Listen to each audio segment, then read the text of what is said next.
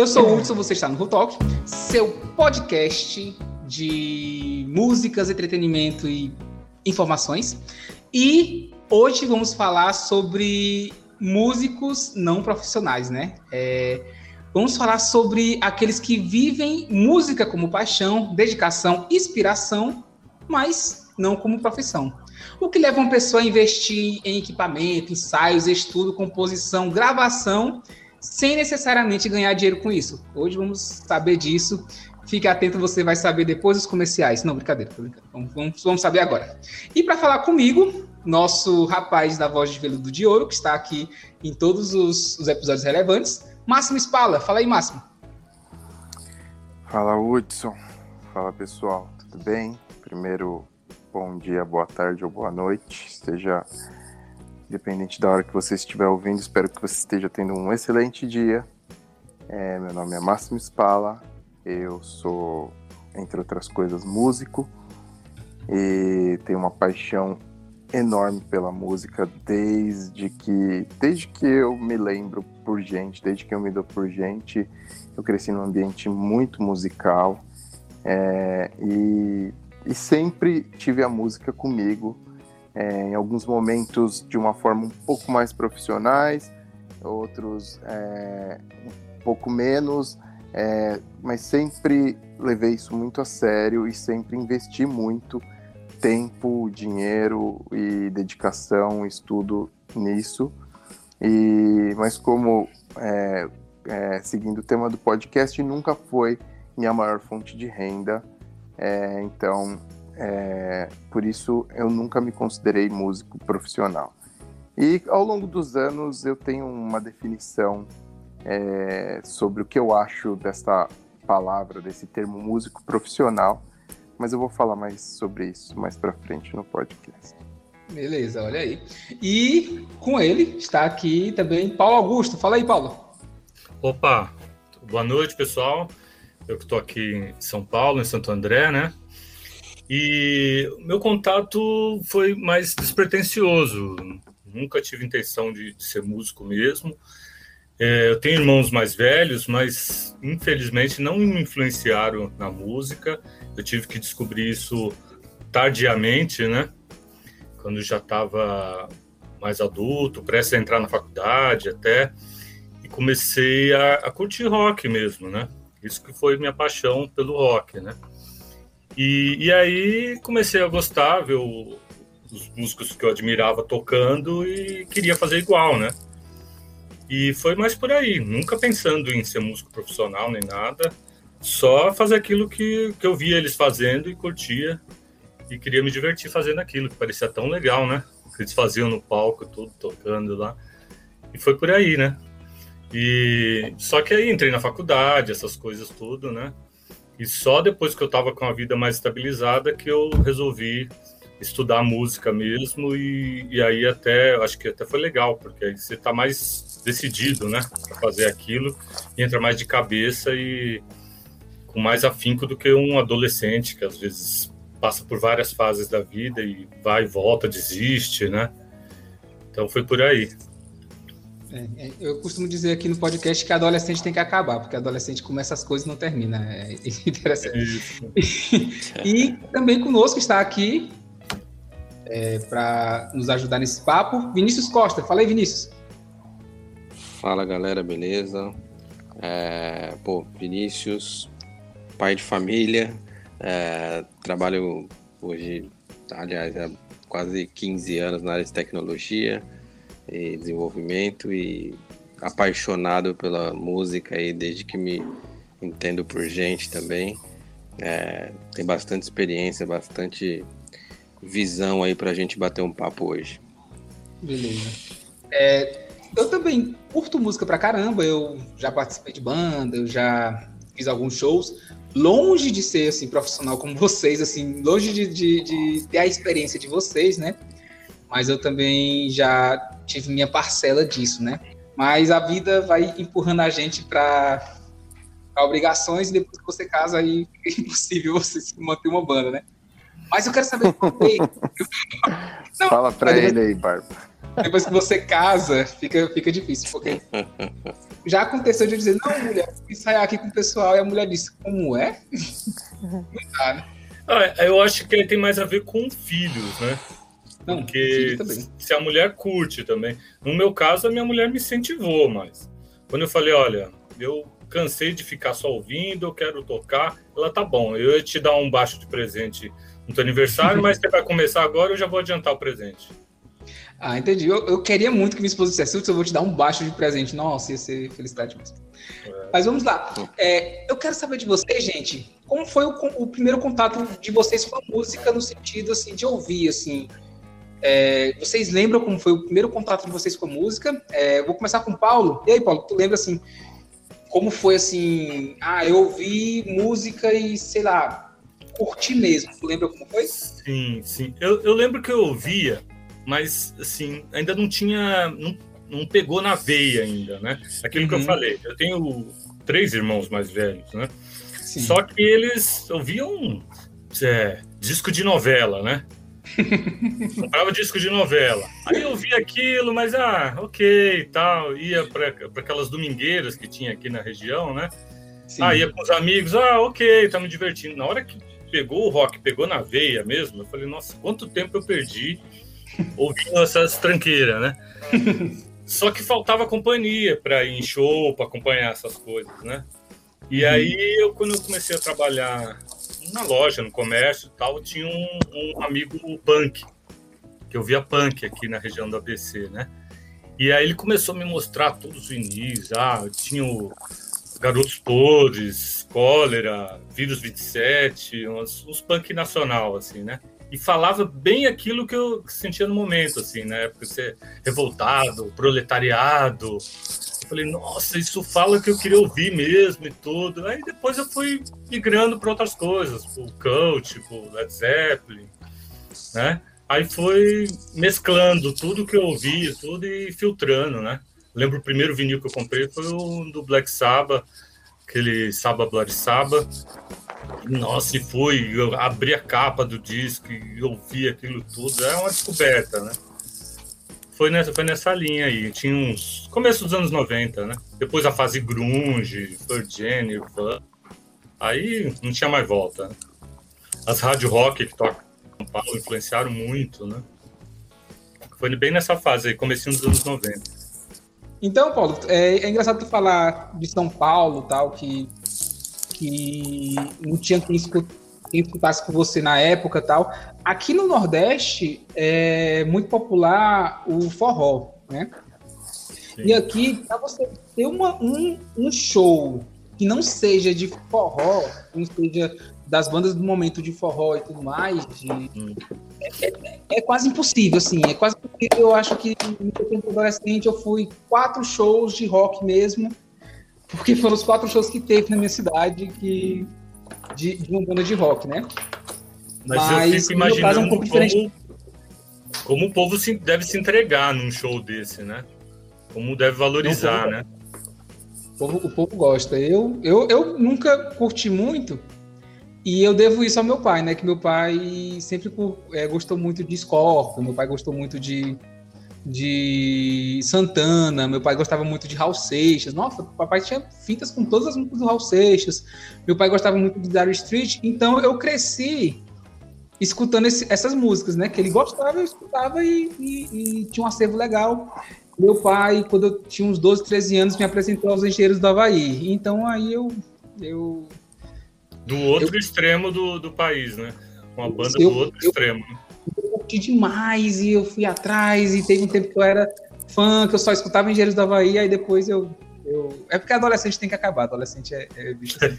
mas, é, mas é interessante você falar isso, que, que, que aqui pra gente é, é mais difícil, não vou dizer mais difícil, hoje em dia tá tudo mais popularizado, mas no meu tempo de pré-adolescência e adolescência, o pessoal que curtia rock era até mal visto, era até visto assim, ah, é roqueiro assim, é, era até um pouco mal visto, entendeu? Assim, tinha um, um estereótipo feio na minha cidade, né? Sim. Graças a Deus mudou. E, e, falando de época, tudo, eu tô com 46 anos, né? Olha aí, tá. E, tá. e, e assim como o, o, Vinícius e o Máximo, também sou de TI, né? Ou era, né? Pelo menos nessa época toda, nesse tempo todo. Então, é, então por isso que a música vinha como hobby mesmo, né? Mas... É, eu tô vendo um padrão aí, que o rock leva pessoas a se formarem em tecnologia da informação. Tem um padrão Ou, aí. Não, é, Ou é o contrário. É, eu acho que é para é desestressar. Eu acho que é para desestressar do ambiente. É. A pressão de TI, né? É verdade. É, eu, então vou perguntar agora para o Vinícius. Vinícius, é, e o seu primeiro contato com música, no sentido de ouvir, assim, como é que foi? Foi um pouco, assim, de um pouco de tudo que vocês falaram aí, né? É, família, por parte da minha mãe, é, é da, do Nordeste aí também, então a, os domingos, almoços de domingo na casa da avó, é, quando criança, tocava o forró, né? Uhum. Aí eu tenho irmãos mais velhos também em casa. Eles já eram mais rock and roll. E onde eu morava, né, em Diadema, a gente vivia numa área em que os amigos de rua eram os caras que gostavam de, de black music ou de rap. Então, a, tinha uma, uma miscigenação aí gigante, uma mistura de, de estilos né, no meu crescimento, mas por conta acho que de estar em casa, é, e finais de semana, meus irmãos levavam amigos, assim, acho que o rock and roll entrou na veia mais desde, desde cedo, assim. E aí, a partir daí, mais para frente, ali final da adolescência, que eu comecei a, a me dedicar mais para tocar, estudar e tudo mais. Mas foi um, foi um pouco isso aí. Você vai trazendo isso das raízes da família e o rock and roll dominou, no meu caso. Isso é verdade. É, minha, minha família materna também, eu falei muito do meu pai que escutava, mas minha família materna também é composta de músicos também, assim, minha avó, minha avó tinha um ouvido absoluto, eu, e foi a primeira pessoa que eu sabia que tinha esse tipo de ouvido, né, assim, de saber a nota da pessoa, da nota que tá dando só de escutar. E minha avó não tocava nem nada, ela cantava só, mas ela sabia as notas. E... Sensacional, cara. Cara, é, é, é impressionante. E ela tinha uma afinação que é, pouco antes dela, dela, falecer, que ela faleceu em 2011, ela ainda cantava, assim, ela ainda cantava em uma afinação impecável, era impressionante isso. É, e a gente tinha isso da minha avó também. Eu falei um pouco que aqui tinha muito, muito de forró, e meu, o ouvinte pode pensar, ah, você tá falando mal do forró. Não tô falando isso, até porque minha avó cantava forró raiz, aqueles forró bem antigos, Luiz Gonzaga e tal. E era muito legal, são músicas muito legais. Mas, gente, quando você é, tem um estilo um pouco diferente, você meio que satura com o que tá no. Assim, é só forró, as mesmas músicas. Tem muita música que não tem letra por aqui, tem muita banda que não tem letra. Eu lembro que teve um tempo que as bandas daqui pegaram aquela música do Let It Go, do Frozen, e tacaram em forró e todas as bandas tocavam Let It Go. E, e, como é que eu vou como é que eu vou gostar disso, cara? Assim, cara, é, eu acho que não tem uma música hit, uma música que foi hit no mundo, na história da música, que não tem uma versão forró. Não tem não, não existe não. Até o Theo Califórnia eu já ouvi, cara. Se Gente... não tiver, o, Juninho Gruvador faz uma. É. Mas o Theo Califórnia tinha em português que era que eu conhecia. Era, era Te amo, não lembro a letra. Que era que eu conhecia. Depois eu conheci o original e eu pensei, nossa, não tem nada a ver. Porque na versão forró fala de um término e na versão original fala de um hotel fantasma. disse, nossa, não tem nada a ver. Nada a ver. Mas aí, Márcio, como é que foi contigo essa, esse conhecimento da música e tal? É, a, mim, a minha história é um pouco diferente, porque é, de um lado da família eu tinha é, a minha família era bem cristã, bem evangélica, né? Então a parte da família da minha mãe, é, as reuniões de, de família eram parecia um coral mesmo, assim. Uhum. Todo mundo da família da minha mãe tocava é, pelo menos umas três notinhas no violão, mas Sim. os meus tios tocavam bem e cantavam, e aí era bem aquela coisa assim, começava a cantar um hino e aí o, um outro já começava a abrir voz e começava a fazer segunda voz, baixo, não sei o que, e todo mundo começava a cantar junto. Então isso era uma coisa que era muito comum para mim. É... E do outro lado tinha o meu pai, que é músico. Só que meu pai é, a especialidade dele era música italiana, música napolitana. E ele, desde que eu sou pequenininho, que eu era pequenininho também, ele era músico, tocava em cantinas italianas, tocava nas festas, nas grandes festas italianas de São Paulo, cantava no, na TV, nos programas italianos e tal. Então, ele tinha já essa, essa carreira musical. Então, o meu primeiro contato com música era hino e tarantela. bem, bem atípico, bem, bem atípico. atípico. É. Então, assim, na escola era engraçado, porque isso até uns 7, 8, 9 anos, né? É, é, eu, eu, a, a, as crianças na escola conheciam dominó, né? Aquelas coisas que estavam na moda na época que a gente era pequeno e eu não conhecia nada. Eu não conseguia falar de música com ninguém porque eu, o que eu conhecia era o que ninguém conhecia. De vez em quando, meu pai colocava uns discos. Ele tinha um disco do Pink Floyd. Nossa, e. É, ele tinha o Dark Side of the Moon e ele tinha um disco do, do Led Zeppelin. Então, de vez em quando ele colocava. Ah, e ele também ouvia Queen e Supertramp. É, não, peraí, ele era bem eclético, né? Assim, ele, ele, era bem eclético. Assim, a maior parte do tempo ele ouvia música italiana, mas é, virava e mexe, mexia, ele mexia nos discos lá e colocava. Ele era bem eclético. Ele não conhecia muita música brasileira. Tanto uhum. que ele, ele sabia tocar uma música do Cazuza e uma música da Legião Urbana. é, e, e, era, era isso. E, e eu também, assim, acho que o rock, né, cara? Acho que o, jovem roqueiro, o jovem do rock, ele tem uma coisa de, de paixão mesmo, né, cara? Que, que eu, eu lembro que a primeira vez que. Eu comecei ouvindo Legião Urbana para começar a tocar violão e tal. Depois eu comecei a tocar com meu pai. Eu disse que eu nunca. que a música nunca foi minha fonte de renda, mas na verdade, no começo da minha adolescência, eu trabalhei com meu pai durante alguns anos tocando, né, na, no grupo de serenata que ele tinha. Mas isso já era, eu era um, meio que um funcionário do meu pai, né? Mas... Ô, Márcio, desculpa Oi. te interromper, mas você, você, participou do, do Raul Gil lá, não foi? Sim, participei. Não, peraí, para tudo. Você participou do Raul Gil?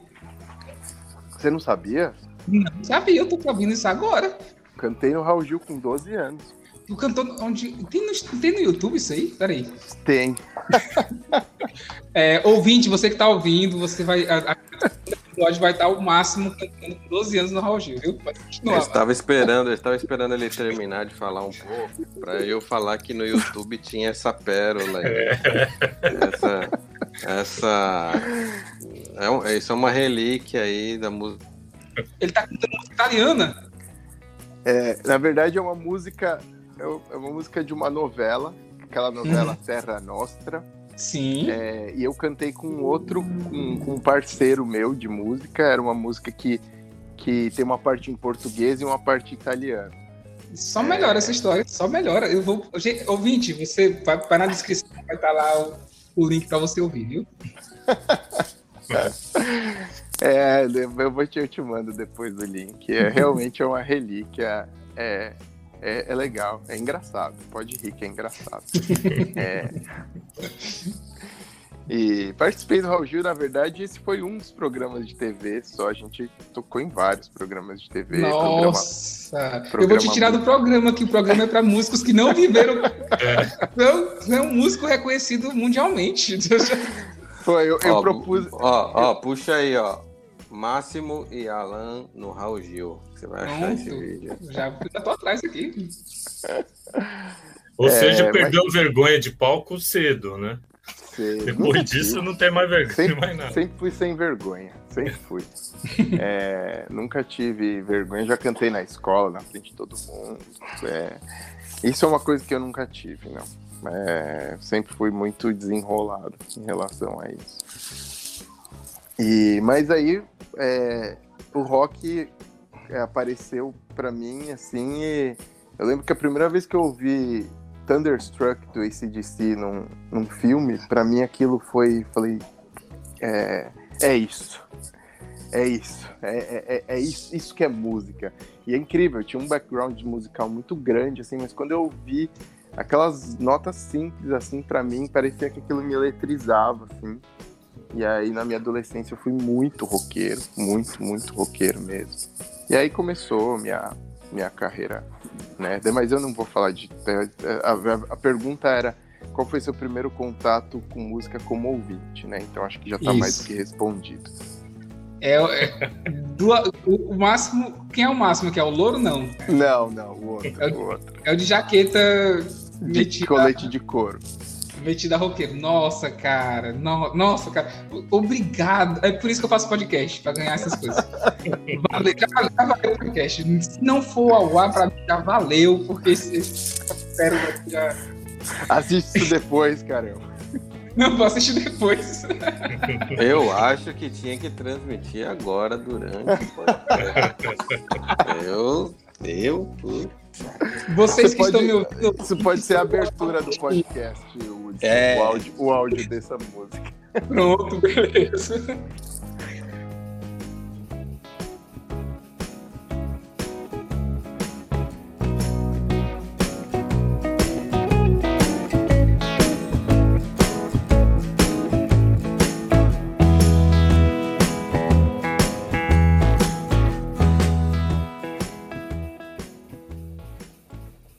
É engraçado vocês três falar, falarem uma coisa que, querendo ou não, é, descambou no rock, né? Assim, descambou no, no, nesse estilo que é rock and roll, né? Que eu acho que de todos os estilos que, que posso estar tá, posso tá sendo injusto, não estou cagando regra nenhuma aqui não, mas eu acho que de todos os estilos que tem, eu acho que é o que puxa mais para a pessoa querer interpretar a música. Vocês concordam comigo, assim?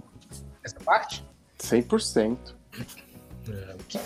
Eu acho que é diferente de alguém que puxa um forró, que em forró você quer dançar, né? Você quer dançar e tal, é, outros estilos de música você curte e tal, mas eu acho que o rock é o que leva você a, a querer, não, eu quero tocar, eu quero tocar isso, eu quero tocar essa música. Quero, quero fazer aquilo que eu tô, que eu tô é, vendo. Eu acho né? que, que pega no ponto que o Máximo falou da paixão, né? Uhum. Você, quando você descobre isso na adolescência, que você já está com aqueles hormônios, você doido para se apaixonar por alguma coisa, e aí os caras falam que você quer ouvir ali, pega na veia, né? E o rock não tem data de validade, né? As músicas Exato. vêm e vai. Antes de ouvir rock, eu saía com, com, os meus amigos lá, a gente ouvia o que a gente chamava na época lá de poperô, né? As dance, essas músicas de, de discoteca, tudo. Ah, era ok, mas no, a, a, música tinha validade. Se você Sim. ia numa domingueira e o cara tava tocando uma música antiga, aquela. Ah, o cara tá tocando uma música velha. E essa música já não toca mais, tem que tocar um lançamento. E o rock uhum. não tem isso, a gente continua ouvindo o Rolling Stones até hoje. Sim. Né? Tocando tudo. E isso que é. Eu acho que é o diferencial. Então, quando você descobre isso, na época que você tá mais propenso a se apaixonar por essas coisas, é na adolescência, aí pega na veia. Acho que esse é o diferencial. É, é interessante falar isso porque o Máximo falou que começou com algumas do Legião Urbana, né? E é interessante assim que o, o, Legião Urbana, que é que eu digo que é a, a droga de entrada para qualquer para o rock, né? Coisas mais pesadas. é o Legião Urbana ele, ele traduz muito o que o adolescente sente no início da adolescência que é aqueles probleminhos com namoro, aquele problemas com paixãozinha, aquele, aquele não entender seus hormônios e tal, região, traduz muito, muito isso. Então, e, e, e como o Paulo falou, assim, não, ter não ter data de validade, né? Se escutar uma música do Pais e Filhos, se escutar, por mais que seja manjada, mas se eu escutar Pais e Filhos hoje, tem o mesmo impacto que ela teve na época. É a mesma Sim. música. É a, a, gente é obrig... música. a, gente é obrigado a tocar isso no show até hoje. pois é. Pois é, é exatamente por isso. Todo mundo gosta na minha, desse. Na minha época não tocava, não. Não tocava, Márcio, você vê, né? Não, a gente tá com drogas mais pesadas nessa época. pois é, e pegando isso, eu quero saber de vocês. Eu vou começar com o Vinícius. É, quando foi isso que tu decidiu assim, não, não vou mais ser ouvinte, não. Quero fazer música, eu quero tocar um instrumento, ou eu quero cantar. Como é que foi para você? É, um, um desses, um dos meus irmãos, que na verdade era um irmão e uma irmã que, que, que curtiam já um, um rock and roll, assim, que levavam os amigos em casa para colocar o som lá super alto e, pô, e fazer a festa. É, um, um, esse meu irmão, ele, ele montou banda, né? Começou uhum. a tocar. E, pô, e aí a partir daí, eu criança, olhava aquilo e começou a me chamar a atenção. E mas demorou até um tempo, assim, demorou um tempo razoável, assim, eu diria que até ali os meus 15 anos eu ainda não tinha dado esse passo de, de começar a tocar. Uhum. Aí quando foi ali 16 para 17, eu fui até a casa dele e falei, cara, quero, quero começar. E a gente tinha um violão, um Giannini, do meu pai, que meu pai também. Eu, ele faleceu quando eu tinha 3 anos, mas a história é que ele também era um apaixonado por música e tocava ali um pouquinho de violão, um pouco de percussão, era envolvido um pouco com é, percussões de escola de samba em São Paulo. Mas aí ele, eu fui na casa do meu irmão, falei, cara, quero tocar e ele me deu esse violão, que era do, do, do nosso pai, um violão bem antigo, e me deu aquelas aquelas emblemáticas revistinhas de cifra de banca de jornal na época. Sim. Me deu uma sacola e como todo é, é mundo, é, né? Só, só te cortando, você ouvinte novo, é, antigamente, antes do Cifra Clube, a gente comprava revistas e, e, e, pegava cifra e letra por essas revistas. Muitas Exato. vezes, eu não sei se aconteceu com vocês, eu, eu pegava cifras que estavam erradas na revista. Nas revistas. Ixi, é, né? Exato. Mas, mas era assim. Deve ser por isso que eu não consegui aprender a tocar violão, que eu seguia essas cifras erradas. A culpa é das cifras que estavam erradas, não era eu que não tinha dom para tocar violão. Olha mas, só, descobri isso hum, agora. e, aí, e aí, assim, apesar do, do, do, Como vocês falaram, né? O Legião ali sempre é o começo de, de quase todo mundo que é, está no rock and roll. Mas apesar disso, de, de, na época já gostarem de Legião, das letras e tal, do começo, meus irmãos ouviam muito metal mesmo da época, né? Muito metálica, muito banda da época. Uhum. E eu já estava muito ligado também nessa vertente. Mas aí quando eu fui lá, peguei o violão com meu irmão, as revistinhas, ele falou, ó, começa pela Legião e fatidicamente fui começar pela Paz e Filhos. e para mim estar entendendo aqueles acordes, né, aquilo, e eu fazendo os acordes em casa, eu fui na casa dele no fim de semana, e passei a semana tentando tocar Pais e Filhos. Aí no outro sábado voltei na casa dele e falei, cara, tem alguma coisa errada. Ou é sou eu ou essa revista. E e eu falei, ó, a música não é isso. Eu já entendi aqui o que é o acorde e tal, mas a música não é assim. Aí ele falou, ah, você quer tocar a música igual, então. Porque, porque tinha o, é o, o riffzinho ali, né, do começo. É, tam, tam, tam. Não, não tem, né? Os acordes da, da, da, da, da revistinha de cifra é uma, uma, harmonia só, né, pra você tocar.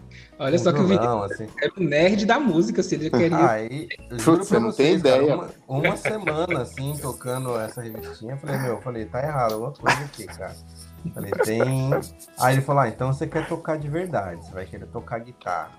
Aí ele me deu dois songbooks, um da Legião e um do Metallica. Um livro mesmo com tablaturas e partituras. Aí ali, logo nessa minha segunda semana, eu já tive contato com isso, né? Então, isso aí era tipo 16 anos de idade, assim. E foi daí que a brincadeira começou.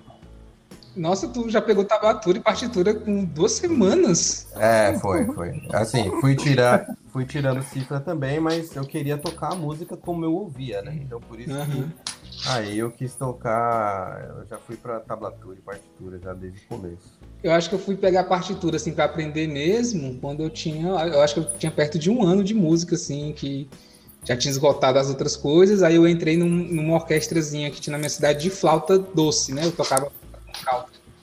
Aí foi quando eu comecei a ler partitura mesmo, né? Mas, nossa, duas semanas. Vinícius realmente é o nerd da música, o nerd da não, música. O cara é doido, mano, você não tem ideia. é, Paulo, como é que foi contigo, cara? Como é que foi com. Como é que. Quando você decidiu assim, não, vou É. Então, é aquilo que eu falei, como eu não, não tive essa sorte do, dos colegas aí de ter é, músicos na família e tudo, aí não teve jeito, eu tive que descobrir sozinho. Aí uhum. com, com uns 18 anos, assim, eu falei, ah, quero fazer violão. Aí esse lance da, das revistinhas aí e tal, né? Tinha na, uhum. no bairro lá um professor de violão, me inscrevi e tal tive um primeiro contato. Achei legal pra caramba aquela coisa de, de você tocar e até ele eu fazia a base em uma das músicas do devia ser do Legião também, Capital Inicial, essas coisas. E ele fazia o solo. Aí eu já comecei a entender como é que funcionava o lance de, de uma banda, né? Tipo, uhum. você tem uma engrenagem na banda, né? A importância que você tinha de, da parte que você estava fazendo em relação ao outro. Aí ele colocou no teclado uma batidinha de, de bateria.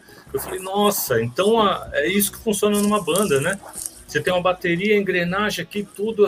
Você não pode parar de tocar, senão você estraga toda a música. Só que o violão começou a ficar difícil, aí eu arrumei um pretexto que eu entrei na faculdade, e aí não ia dar tempo de levar as aulas de violão e tudo, e parei. Com 18 anos. Só que ficou aquela frustração, né? Puta, eu continuava indo em show e tudo, vendo todo mundo tocar, e eu não tocava nada. O pessoal perguntava, ah, você toca alguma coisa? Ah, eu toco campainha e saio correndo. não tocava instrumento nenhum. E aí, depois que eu já tinha terminado a faculdade, que já estava num emprego estável, trabalhava num colégio até na área de TI, cuidava de, de, da rede de computadores do colégio, tudo. E chegava sexta-feira à tarde, eu ficava ali, os professores iam tudo para reunião deles tal. E eu ficava pensando, eu tenho tempo agora, o que, que eu vou fazer, né? E um colega falou assim: Meu, vai tocar alguma coisa. Eu falei: Ah, eu tentei tocar violão, aquele seis cordas, aquele, meu dedo enroscava no meio daquele monte de corda. Eu vou que você não tenta o baixo, então? falei, é, faz sentido. As cordas mais espaçadas, tudo. Eu acho legal o som do baixo grave e tudo. Uhum. E aí ele falou: é isso, meu, compra um baixo usado, você experimenta, se não der certo, você vende o baixo e já era. Mas eu já tava com 30 anos já, né? Uhum. E só que aí eu entrei e falei: é isso que eu quero. Entrei, é aquilo que eu falei. Minha, minha esposa apoiou tudo, falou: não, vai lá. Já tava casado, não tenho filho chegava em casa, imagina, você, você trabalha o dia inteiro, chega em casa, você não está fazendo faculdade, não tem um hobby, né? Só ouve é. as músicas e não toca, né? Aí eu falei, eu vou entrar e vou, e é isso que vai ser da minha vida. Dali eu não, não parei mais, cara. Depois de seis meses, é, teve, sabe aquelas, é, tipo, audição de alunos, né? Sim. Você vai, eles montam um palquinho e tal na audição, e você vai tocar. A primeira música que eu toquei foi a Paranoid do Black Sabbath. Uhum. 3 minutos e 30. E eu. Chegou em 3 minutos, meu braço começou a dar cãibra. Eu falei, eu não vou conseguir terminar a música. Então, mas na hora que eu terminei, eu falei, meu, é isso que eu quero. Só a sensação de você estar no palco, terminar uma música, de estar tocando o que você curtia a vida inteira. E aí foi direto. Aí tive a sorte de ser convidado para uma banda que os caras eram ruins igual eu. e, mas assim, tipo, na, na, na, primeira semana eu tava nos melhores estúdios de São Paulo, lá ensaiando e tudo. Não sabia nem onde plugar meu baixo lá. né? Dos caras que conhecem aqui na Teodoro, no, no Som, naqueles estúdios de primeira, e eu tava lá. Daqui a pouco já tava fazendo show na, no, no Bexiga, um pouco, pouquíssimo tempo, com um ano que eu tinha começado a tocar baixo, né? Que não sabia Você é nada. É Playboy, hein? Eu comecei no estúdio do Ari, que era nos é, fundos da casa é. do cara lá. Então. é, eu, eu, apesar de, de, de, de, partitura e tablatura desde o começo, eu tocava na garagem de casa mesmo. então, o cara já chegou. Eu via, eu via esses caras, eu via caras igual a ele tocando assim, e eu não, não faltava um incentivo, alguém que me desse um empurrão nessa época para começar, entendeu? Eu não tive essa sorte, né? Mas aí eu quis recompensar isso aí, né? Correr atrás do prejuízo e me dedicar ao dobro, triplo aí para tirar uhum. o atraso, né? É interessante isso que, que assim, quando você, como, como turista, o cara chega de casa, não está fazendo faculdade nem nada, só fica escutando a música, é, querendo ou não, para quem gosta de música, assim, fica faltando alguma coisa, né, na vida. Sim, sim. Fica faltando é, assim, não, rapaz, porque tem dias que eu não, não pego hoje em dia, né, tem dias que eu não fico no instrumento, é, mas tem outros dias que não tem como eu não tocar alguma coisa, pegar o violão e não, tirar um som aqui. Eu acho que mesmo sem o intuito de tocar numa banda, de fazer essas coisas, todo mundo deveria ter essa experiência, porque você Isso. ouve de outra forma, né? Ouve de outra- exatamente outra forma. Se Você- você só gosta da música e nunca tocou nada, você ouve de um jeito. Como Uhum. músicas que eu ouvia antes, aquilo que eu falei, como eu comecei tarde, então teve músicas que eu ouvia antes de tocar e depois de tocar. É outra música. Outra né? música. Você começa a gostar, por exemplo, do Rush. Eu ouvia Rush e ouvia a, a, a voz do, do- Só achava aguda, chata e tal. Depois que você começa a tocar, você valoriza tudo instrumental. Ó, isso é, É. uma obra-prima, olha isso e tal. É outra Eu- visão. Eu vou dizer, Paulinho, é, eu, eu, depois que eu comecei a tocar, eu escutei de outra forma Pink Floyd.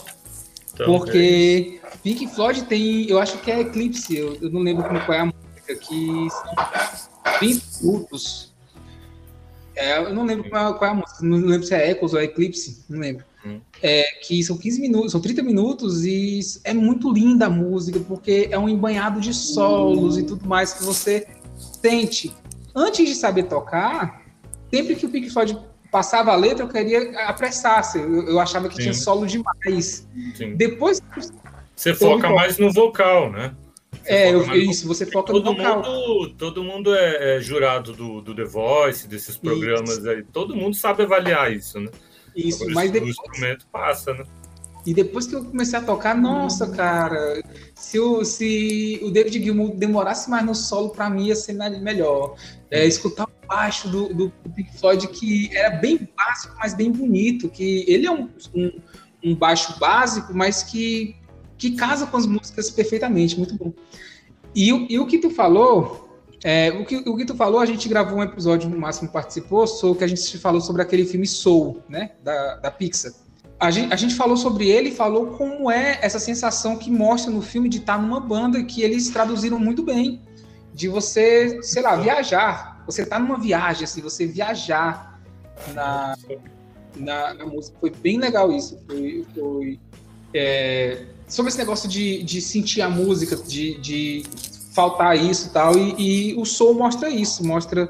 A gente falou sobre isso e, e tem essa parte que o cara tá tocando, que o cara entra tipo numa viagem, né? Que no filme ele trata como uma coisa mais espiritual, mas que quem toca entende muito bem o que é isso, o que é esse sentimento. né? É, e você, Máximo, lá nos seus 12 anos, cantando no Raul Gil, como foi que você decidiu que não, eu não vou ser mais ouvinte, eu vou cantar também, eu quero ir pro Raul Gil, eu quero aparecer, como foi? É, cantar, cantar mesmo, eu, eu sempre cantei. Né? Uhum. Isso era uma coisa que eu via meu pai cantando e eu achava demais ver meu pai cantando, tocando violão. Então eu aprendia né, as músicas italianas quando era pequeno. E quando tinha coisas na igreja, essas coisas eu cantava também. né? Então eu sempre cantava. É, sempre, sempre cantei e gostava muito. E é, quando eu ia com meu pai para as cantinas para as festas, era super legal, porque o pessoal via aquele menininho cantando Pavarotti, né? É, cantando aquelas óperas e era, era É. muito divertido. Cara, tem o, o- o Vinícius que leu, começou com partitura e tablatura com duas semanas, então cantava Pavarotti. Nossa, cara. Só os prodígios, né? Nossa, cara. Tô achando que o único amador sou eu aqui. hein? Não, É. Eu já fez. O amador aqui sou eu, tô me diminuindo aqui, eu tô com vergonha aqui. Mas continua, Márcio. É, e era legal porque a caixinha comia solta, né? É, ia tudo pro bolso do meu pai, mas tudo bem. Mas eu ficava bem feliz que quando eu ia. E aí eu lembro que tocar, eu tinha muita vontade de tocar, mas é aquela coisa, eu era uma criança muito hiperativa. Então é, eu gostava muito de correr, eu gostava muito de. é, então meu pai chegou a me dar um violão, um amigo dele, violinista, na verdade, que eu tenho que eu retomei contato hoje, é, Covelli, cara, que eu gosto demais, é, me deu um violão, um violão pequeno, um Giannini estudo pequenininho. É, eu queria ter esse violão até hoje, cara. Ele acabou se perdendo no Brasil, mas eu tive ele por muitos e muitos anos. E quando eu, quando eu peguei no violão, eu peguei, brinquei um pouquinho e larguei. E meu pai, meu pai nunca foi o rei da paciência, então ele, ele teve zero de paciência para me ensinar. E o violão ficou lá em cima do guarda-roupa. Eu ganhei o violão com uns 9 anos, ficou lá em cima do guarda-roupa por uns dois anos aí. Até que é, eu, um, um, um, belo dia eu resolvi pegar ele, tirar poeira e, e, querer brincar. Aí meus tios todos, como eu disse, todo mundo na minha família, na família da minha mãe toca alguma coisa no violão. Nem que seja um, um, um hinozinho ali de três notas e tal, né? Três uhum. acordes. Aí eu comecei a pedir pro meu primo, pros meus tios, ah, me ensina uma música, me ensina uma música. A minha mãe também me ensinou umas musiquinhas da igreja e tal. E eu comecei a ver que não era difícil. E nessa época a escola para mim era um pesadelo, eu odiava ir para a escola. Então eu chegava em casa, pegava o violão e ficava fazendo aquelas três, quatro notas que eu sabia. Uhum. E aí foi que me apresentaram a porta de entrada, que foi Legião Urbana. E, e as revistinhas. Aí, cara, nossa, como você falou, era uma coisa assim que as letras, quando eu ouvia as músicas, e eu percebi que eu podia tocar aquilo, era, era sensacional. Foi uma coisa que você falou, o rock ele tem essa coisa de que você tem vontade de interpretar aquilo, você tem vontade de, de sentir a música de uma outra forma tal. Então, eu comecei a tocar é, montei umas bandinhas com os vizinhos. Porque eu tinha pouquíssimos amigos ou vizinhos que tocavam, mas a gente brincava ali. E comecei a tocar com meu pai, né? Na, na ele tinha um, aquele o grupo que chamava Serenata Napoletana. E, e tocava Ótimo. tudo a caráter, boininha, coletinha tal, né? E, e foi isso. Na verdade, a partir daí, nunca mais parei. É, é uma história bem característica mesmo, assim, que você começa. Você recebeu o violão quando criança, mas só foi se interessar quando já estava no início da adolescência, né? Iníciozinho. É, e deixa eu te falar, Máximo, com três notinhas tu, tu cantava, os três, quatro notinhas tu tocava o repertório do Legião quase todo, né? Pois é. Porque... eu percebi isso logo de cara. Exatamente. Isso, quatro, acordezinhos. E, e para quem, pra quem queria tocar o violão, né, pô? Isso, não, é com certeza. Quem, quem, quem, quem querer outra coisa. O cara já queria o solinho. Com um mês o Barba já tava com a Jackson na mão, já. Não, mas... Gritando já. Minha primeira guitarra foi uma, uma Dolphin, cara. Ela era mais Dolphin. pesada que eu, cara. Ela era mais pesada que eu na época. Eu, eu, eu lembro que o primeiro baixo que eu comecei a tocar foi um Condor, que também era bem pesadão, sim, cara. Era... Sim, o meu era, era Condor também, mas era legalzinho. Não, não, não é ruim, não, cara. Não é, é. Não, era bom, mas eu, eu, achava ele pesado, ele era pesadão. Eu curtia demais o som dele. Eu não tenho nem pra onde manda ele. Pesado e, e ficava meio condor nas costas. Né? Vai ter um concorrente aí, ó. Cara, esse, esse podcast, cara, esse podcast vai vir no momento certo momento certo dessa briga de gerações aí. Vai, vai. Os caras vão chamar a gente tudo de tiozão. De... Ou de cringe. de cringe, né?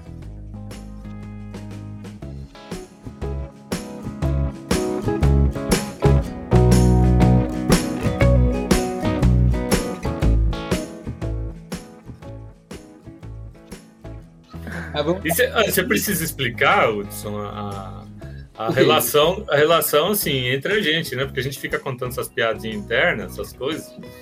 Quem, é quem tá ouvindo não, não vai entender, né? Ah, sim, não, pois, pois explica aí vocês, explica aí, Máximo. Você é a melhor pessoa para explicar. então, é, vamos lá. É, você já falou que.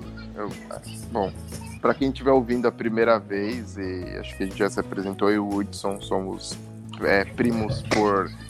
por é, casamento. Casamento. Ficou estranho, mas tudo bem. É... Foi, foi meio crítico. O Máximo casou com o Vinícius, é isso? Nossa.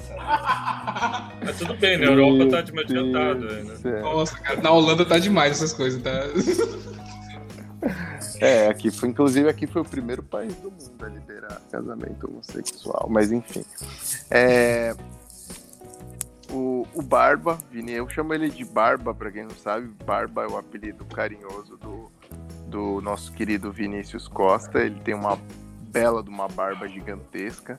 E, e quando eu te conheci, você nem tinha essa barba, né, cara? É, mas é que eu, eu, eu tenho um apelido de barba entre os amigos desde a adolescência, desde que eu tinha só cavanhaque pequeno. Aí os caras já me chamavam de Nove barba, anos, né? né? É, t... eu tinha só, só cavanhaque, os caras me chamavam de barba, não sei porquê. O cara tinha nove anos.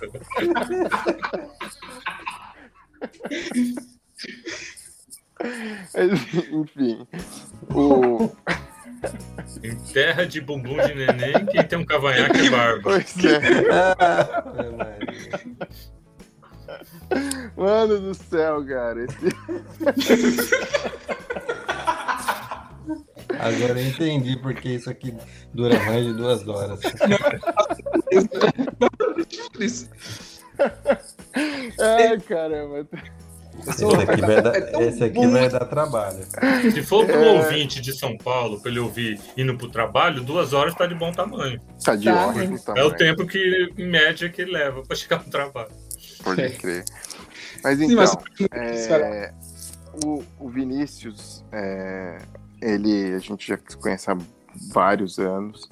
A gente se conheceu através de um outro amigo nosso, é, eu tive uma breve, breve, bem breve passagem por uma banda de, de metalcore que ele tocava anos atrás.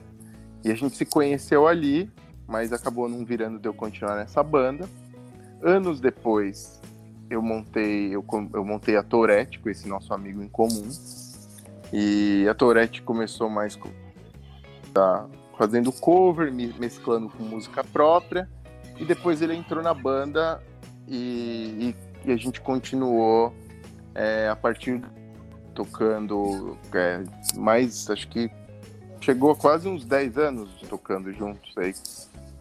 Uns é. oito, é. vai, uns oito anos. Uns oito. Uns oito anos tocando juntos aí, tocamos em vários bares de São Paulo, vários bares do, do ABC, que, é, que fica é, outras cidades ali em volta de São Paulo. Já fizemos é, turnê juntos pelo sul do Brasil e gravamos um álbum juntos, é, gravamos alguns singles, um clipe e é, tocamos, fizemos shows bom, muito, muito bons, alguns shows é, como toda banda underground tocando só para nossa família.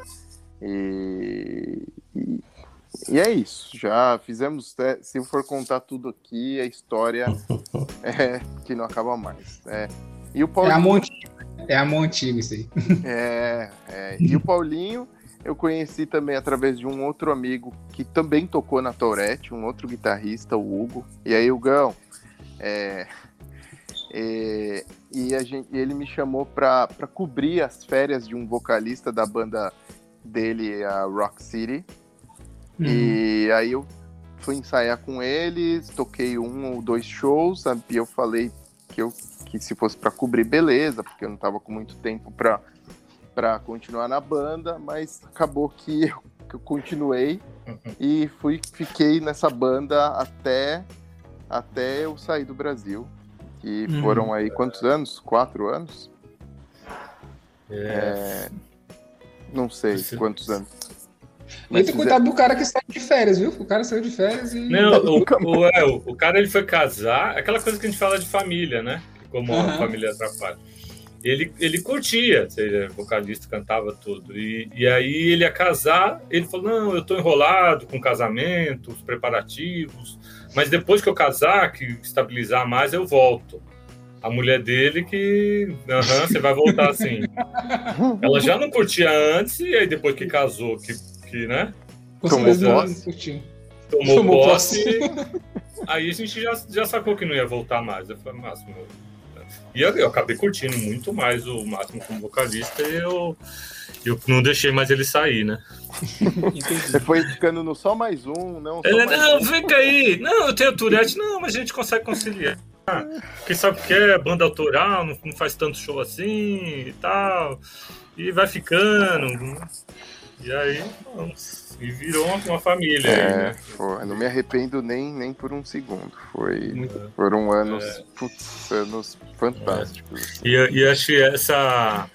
Aí, é, muita coisa eu sabia, né, da história dele, mas algumas coisas que ele contou hoje explica tudo, né? Essa naturalidade que ele, que ele tem ainda, né? No, no palco sempre que não vai aí, né? Que é, o, é um ambiente que ele se sente à vontade, né? Isso. Aí isso. que ele expressa o, o carisma dele é muito contagiante, viu? E- Só Você que não. E- Não, e é verdade, o, o Máximo, assim, com podcast. É engraçado que eu nunca vi o Máximo pessoalmente, né? A gente só, só se conhece, né, Máximo, por WhatsApp Nossa. É verdade, né? vimos pessoalmente. E Eu achei que eu te conhecia pessoalmente. Nossa, é verdade. nu- Tu conheceu minha esposa, a, a Ivna você conheceu, mas eu, eu É nunca. verdade. E desde quando ele participa do podcast, o Máximo é o, é o personagem coisas mais carismáticos do, do podcast. Mas quem ficar curioso, tem um monte de vídeo aí, né?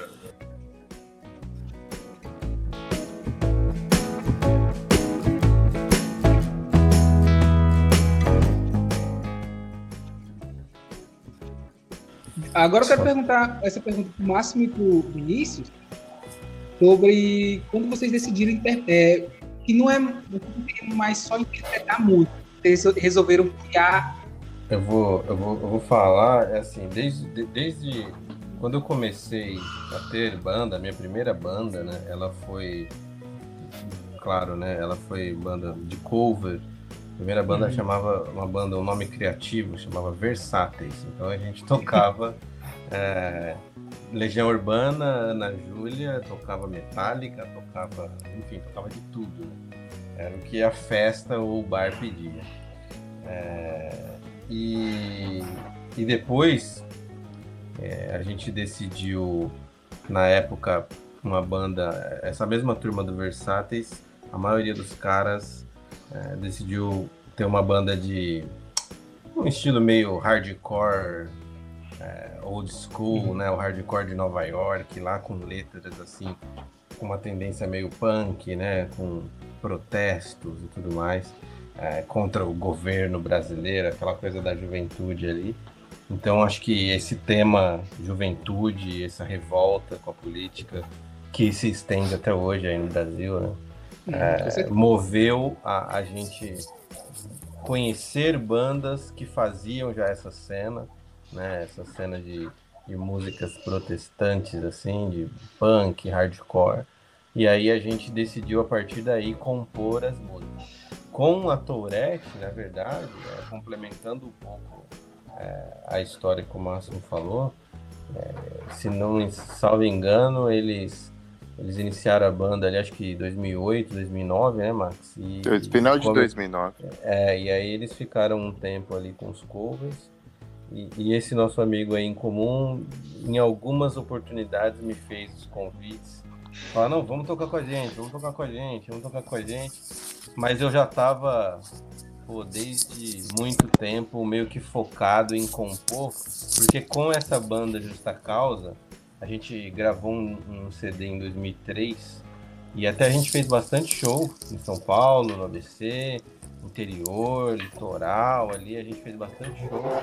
E, e- e quando a gente fez um show é, no litoral ali de São Paulo, é, eu lembro num verão, num começo de ano ali, de janeiro, quando a gente voltou um ano depois, que a gente fez um show no mesmo bar e tinha, sei lá, duas, três pessoas cantando alguma, uma outra música, a partir dali, tipo, eu falei, é isso, eu quero me dedicar a, a compor, a fazer música, porque foi, apesar de ser bem pouco, pra mim representou muito na época. E aí com, com a Tourette, é, no momento ali, acho que final de 2012, se não me engano, Max, é, me corrija se estiver errado, final de 2012, 2013, não lembro. Os caras me. Esse nosso amigo me ligou e falou: Cara, a gente quer virar uma chave, a gente quer compor, a gente quer fazer música própria. E vou te fazer o convite aí de novo. Vamos com a gente, vamos gravar, depois a gente vê o que vai acontecer. E aí eu pude contribuir aí um pouquinho com a história do- da banda que o Max montou com ele, com a Tourette. Então, tô, tô olhando aqui o meu- o meu celular Tourette, que é coisa rara na internet hoje em dia, né, Máximo? Eu ouvi dizer que tava até vendendo no Mercado Livre. Pois é, cara. E não era um perfil só, não. Tinha, acho que uns três vendendo, cara. Eu não sei de onde que saiu. E. Pois é. Mas podiam comp- Tava vendendo mais barato do que eu vendia. Mais caro do que eu vendia. Mas diz aí, Máximo, como é que foi ah, que você passou também a compor ao invés de só interpretar? Como é que foi? Como é que foi que você era um garotinho e disse, não vou cantar mais músicas só napolitanas, eu quero criar músicas napolitanas também. Como é que foi? Cara, demorou, viu? É, eu, diferente do, do Barba, que, que já pegou essa veia do, do autoral, do underground e tal, escrever música tal, eu, eu, eu gostava muito de tocar, eu queria muito é, aprender a cantar ou tocar. Na verdade, cantar, apesar de eu cantar desde pequeno, a minha vontade na banda era tocar alguma coisa ou tocar baixo, ou tocar guitarra. Então eu aprendi baixo, guitarra, e eu não queria ser vocalista. Eu acabei que eu entrei numa banda, é, numa banda pra tocar guitarra, e aí o vocalista era muito ruim mesmo, mas muito ruim. E aí eu comecei a fazer uns backing vocal, e, e comecei a cantar umas músicas e tal, e um dia eu cheguei no ensaio, os caras falaram, ó, a gente mandou o Marcos embora, e Nossa, é o Peraí, vocalista da tu, tu é dono disso, né? Os caras, tipo, demitiram o cara e me, me, me, me jogaram pro vocal ali. O Fred Mercury tem uma história aí. né? Tem. Olha, cara, eu tenho duas coisas diferentes do Fred Mercury. Uma, eu sou bonito. Segunda, eu não canto, eu não canto nem 10% do que ele canta. Então, eu fui. Você viu que agora eu fui modesto e não ao mesmo tempo, E né? não ao mesmo tempo, né? É. Mas enfim. É, mano. Eu, eu era o vocalista que ajudava a carregar tudo, mano. Pelo menos no final, né? É, é. É porque eu sempre chegava meio assim. Mas enfim. Que era, que era o momento que ele chegava, né? É.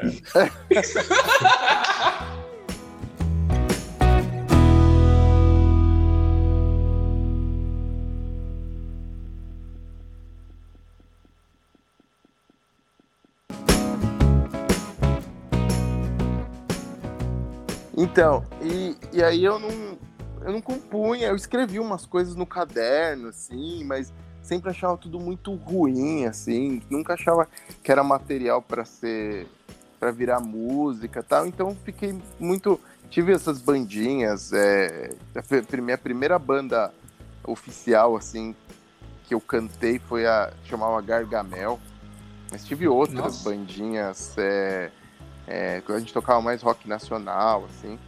E aí, na verdade, a- quando eu comecei com a Tourette, é, o, o, o nome Tourette, o próprio nome da síndrome Tourette me, me, me causou alguma coisa, assim, sabe? Ele me incomodava é, de alguma forma. E a primeira música que eu escrevi e foi gravada foi a Tourette da Tourette Uhum. que, que é uma música tipo que, que eu fiquei pensando como é que era a cabeça de um cara que tinha Tourette. O que, que ele Uhum. sentia quando ele estava ali, qual que era a agonia que ele sentia. Eu queria passar isso tanto na letra quanto no instrumental. Essa coisa de altos e baixos e tal.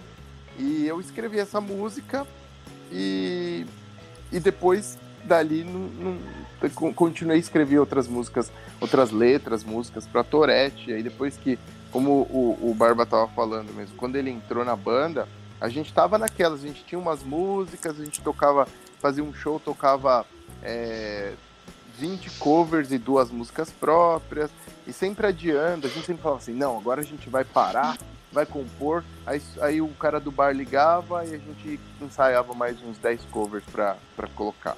E quando ele entrou, ele falou, ó, mano, é, o meu negócio é outro, eu não tô na pegada de fazer cover, tô na pegada de criar. E aí ele chegou, é, na primeira reunião que a gente teve, assim, ele chegou com, com uma folha A3 impressa, com um mapa mental, assim, tipo, é, da, do que, que era a Tourette, o que, que a, a, quais era, qual era o conceito em cima desse nome, não sei o quê. Esse é o cara da partitura, que lia partitura é. com nove anos. Aí, ó. É. Será que antes de existir o coach, né? Não, cadê? Fez um mapa. Pois é, ele fez um mapa mental ali, falou, ó, oh, gente, eu preparei isso aqui, uns, uns negócios aí, o, o, o, o Fábio, que era o baterista na época, falou, mano, você você fuma maconha, cara? tipo, qual, qual, que é, mano? Aí ele falou, não, cara, na verdade vocês me chamaram pra entrar, é, eu tô entrando. Esse sou eu entrando na banda mesmo. Foi assim, foi o divisor de águas. Foi o divisor de águas na, na, na banda. Na, acho que, eu posso dizer, a banda começou em 2009, mas oficialmente a Tourette começou a existir ali naquele momento ali que, que a gente se juntou, juntou eu, ele, o, o Andy também, que era o baixista, e acabou que o baterista não prosseguiu para essa nova fase da banda. É, o cara, o cara é, é, é, é, tão doido que ele já chegou de demitindo os caras. Já chegou não, demitindo o batera. Não, mentira. É, mas foi ali mesmo que, que o negócio começou a, a, tomar forma de uma banda mesmo, autoral, identidade e tudo. Então, e aí eu me, me senti mu muito mais motivado. Eu vi que as letras que eu tinha escrito, é, elas podiam ser transformadas em alguma coisa realmente é, é, legal, alguma coisa que eu queria escrever alguma coisa que eu gostaria de ouvir. E uhum. foi isso que aconteceu. É, é interessante isso, Máximo. Quando eu participei de banda e tal, banda assim de adolescente, era eu que compunha também por, por essa falta de, de alguém para compor, né? Assim, chega uma hora, eu acho que eu entendo o Vinícius, chega uma hora que você não quer só fazer cover, né? Você tá em outra pegada, né? Ah, é. Fazendo... É, é, assim, é, eu, eu, comecei a compor cedo, mas claro que durante essa trajetória eu depois que acabou essa primeira banda Versáteis aí. Mas depois disso eu, eu tive outras bandas, né? Então eu cheguei a ter cover de Sistema Fadal, cheguei a ter cover de Metallica. Tive outros hum. projetos assim, tocando cover na noite. Mas a ideia, desde lá atrás, assim, 2004, era assim, era compor e, e era isso que me motivava. Assim.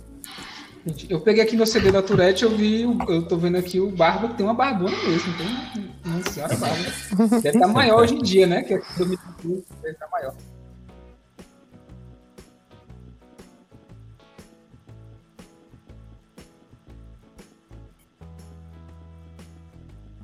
Paulo, cara, eu quero saber de você. Eu ouvi dizer, ouvi hum. dizer que você tem uma história de traição e reviravolta na Rock City, né? Que parece uma novela da Globo. nem, nem tanto. É, é, igual os caras falaram. Esse lance de, de banda cover é, varia muito. Entra um, sai outro. E aí é, é, mais ou menos o tema que a gente tem aqui, né? Porque como não é. A maioria não, não vira grana suficiente para você viver disso, então gira bastante o pessoal de banda, né? Mas é, é aquilo que eu falei, assim, da primeira banda que eu tava lá, que eu eu consegui me desenvolver bastante, que eu peguei mais segurança para tocar e tudo. Dali eu saí daquela banda e vi um anúncio num site que chama Tô Sem Banda. E foi Nossa! depois. É, Essa... um, existia um site que chama Tô Sem Banda. Hoje tem vários grupos no, no Face, né? Mas na época era um site mesmo. Você colocava uhum. E encontrava pessoal, ah, preciso de um, de um, guitarrista, um vocalista, um baixista e tal, e as pessoas combinavam um, local para ensaiar e começavam as bandas ali. Tudo, a maioria é cover mesmo, né? E, e aí que eu encontrei um pessoal para fazer essa, essa banda que depois virou a Rock City, né? E aí, no, começo não tinha nome. A gente começou a tocar lá e tal. E eu senti essa necessidade. Falei, puta, eu não gosto de ficar tocando numa banda que não tem nome, não tem uma marca, não tem um, um logo, alguma coisa, eu sentia a necessidade de desenvolver isso, né? Uhum. E cheguei com a ideia para os caras, ó, tô com uma ideia aqui de, de, nome de banda, de já fiz o logo, que eu gosto de mexer com essas coisas tal. E cheguei aos caras, ah, legal. porque o, a, a banda que eu tinha antes chamava Ebítida. Sabe o que é Ebítida? Ebítida era contabilidade. O é, é contador, pô. É, porque os caras que formaram a banda trabalhavam no escritório lá de contabilidade e tal. Uhum. Eu, eu achava, falei, meu, você vai explicar esse nome, ou o cara sabe e acha que não tem nada a ver, ou você tem que ficar explicando muito. Uhum. E aí eu queria um nome mais, que, mais comum, né? Que já fala de rock, que é o que faz tudo. E, e aí eu surgiu com esse nome. Eu vi a Detroit Rock City do, do Kiss. Eu falei, meu, é isso aí, é rock, Detroit Rock City, Rock City. Cheguei com o nome, os caras curtiram e tal. E aí seguiu a banda, a gente tava lá tocando, era por hobby mesmo, cada um tinha sua profissão, tava bem, não tinha muitas pretensões, a gente queria fazer dois shows por mês para não atrapalhar as viagens de trabalho tudo. Quando não dava para tirar uma música, que era muito difícil, as pessoas se conformavam, não, passa para outra, tem tantas músicas para a gente tocar aí, tudo ok. Só que um belo dia os caras viraram para mim e acharam, falaram que eu não estava no nível. Eu falei, meu, você não tá no nosso nível para tocar aí. Você tá fora da banda. Do nada. Nossa. Chamaram num bar, tudo. Eu falei, e aí, qual que é? Não, a gente decidiu que você não, não tá no nível da banda e você tá fora da banda. Falei, Como assim? Você não deu um toque? Eu achei que a gente tava se divertindo nessa aí, né? Aí eu falei, olhei para um, olhei para o outro e disse, é isso. Ah, ok, tá bom, eu saio. Mas o nome da banda eu levo. Pelo menos isso, né? Uhum. Porque eu vou sair, vocês são em. Era, a banda era em quatro. Eu vou sair, vocês arrumam outro baixista e continuam a banda. E eu vou começar como? Né? Eles, não, mas você sugeriu o nome. Eu falei, não, só sugeri o nome, eu só registrei o domínio, logo, eu só fiz isso e vocês só concordaram. Eu vou seguir é. com o nome da banda e vocês seguem do jeito que vocês quiserem aí. Aí rolou uma tretinha uma semana tal, e eles acabaram cedendo. E aí, Na verdade, eu... não foi que você mudou as senhas do. Ah, é. do... Eu voltei para casa, né? Depois dessa reunião aí, falei, tá bom. Em casa eu mudei tudo, eu que tinha criado tudo o e-mail, uhum. o domínio, o site. Mudei tudo. Os caras, oh, não tá acessando aqui. Eu, pois é, eu vou ficar com o nome da banda. não, mas não é assim, porque tal, que tem lá o Facebook, tem os seguidores e tal. Eu falei, não, vocês começam aí com outro nome, eu vou começar assim. Ficou uma semana esse, essa briga aí, né? Aí eles cederam. E aí eu comecei de novo do zero e tal. E aí até chegar no ponto que eu encontrei o Máximo e chamei ele para ser vocalista. Então eu fui de novo no. Eu fui procurar esse site Tô Sem Banda e não existia mais. Uhum. Aí eu montei um grupo no Facebook chamado Tô Sem Banda, que não existia na época, hoje deve ter vários aí.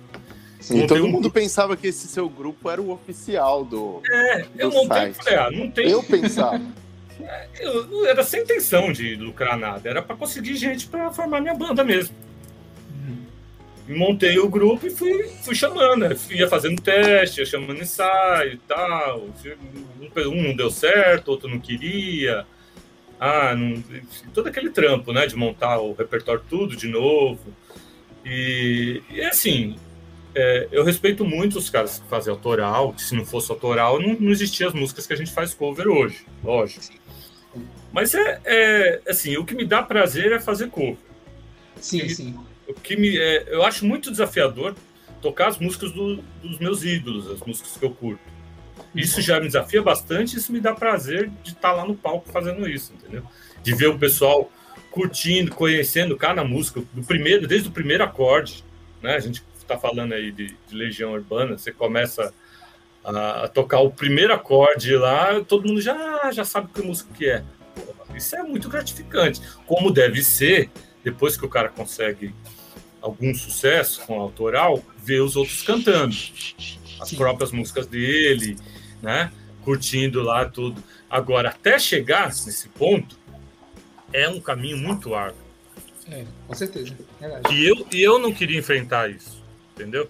De passar todo esse trampo, de criar música, de, de enfrentar show vazio, de ninguém conhecer, de você ter que fazer show de graça, de todas essas coisas, até chegar num ponto de você conseguir lançar um disco, de ver o pessoal cantando a música e tal, né?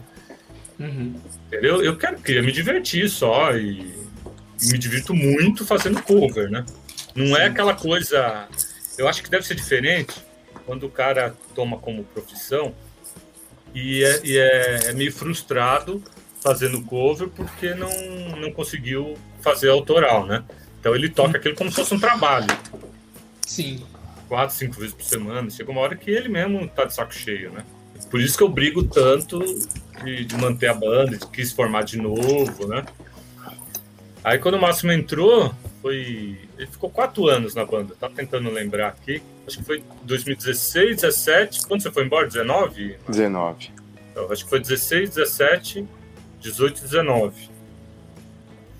E, e aí entrou e a gente pegou outra cara, porque você.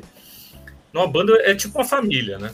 Você forma um, uma relação de amizade, não só ali no, no palco, mas todo mundo que está envolvido. As esposas, os, os, filhos, quando tem, os parentes que costumam ir no show, né?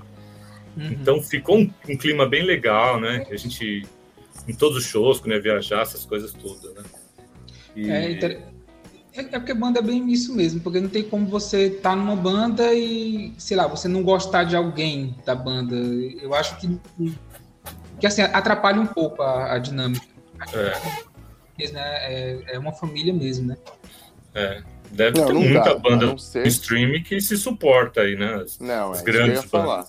Se é mainstream, se você tem um contrato com uma gravadora, você está ganhando milhões, aí você aguenta. Agora, uhum. se você faz o negócio mais por diversão, é, não não não é, tá aí pagando suas contas com isso ou ou, ou não tá ganhando uma puta grana, não tem contrato, é, ainda você ter que ver a cara da pessoa toda semana para ensaiar e ainda ir pro show e você não se dá bem com a pessoa, não faz o menor sentido. Aí é masoquismo é. mesmo. É. é masoquismo mesmo, né? É querer brigar com uma coisa que não Sim. tem nome. Às vezes rola umas brigas de ego, né?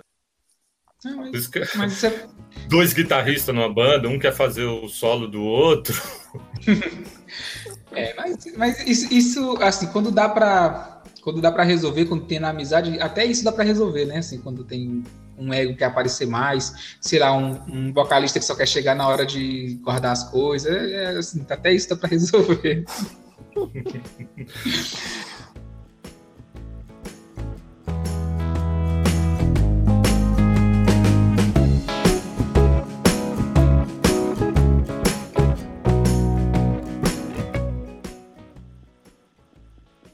É, gente, mas eu, eu vamos, vamos, entrar agora na, no tema realmente do podcast, que é sobre essa parada de, de ganhar dinheiro com isso, assim, de, de ter isso como profissão. Porque até onde eu sei, até onde vocês me falaram, vocês não vivem só disso, né? Vocês não vivem de música, certo? Correto?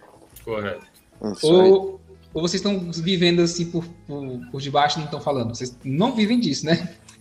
Então, na verdade, o disco da Tourette ganhou platina dupla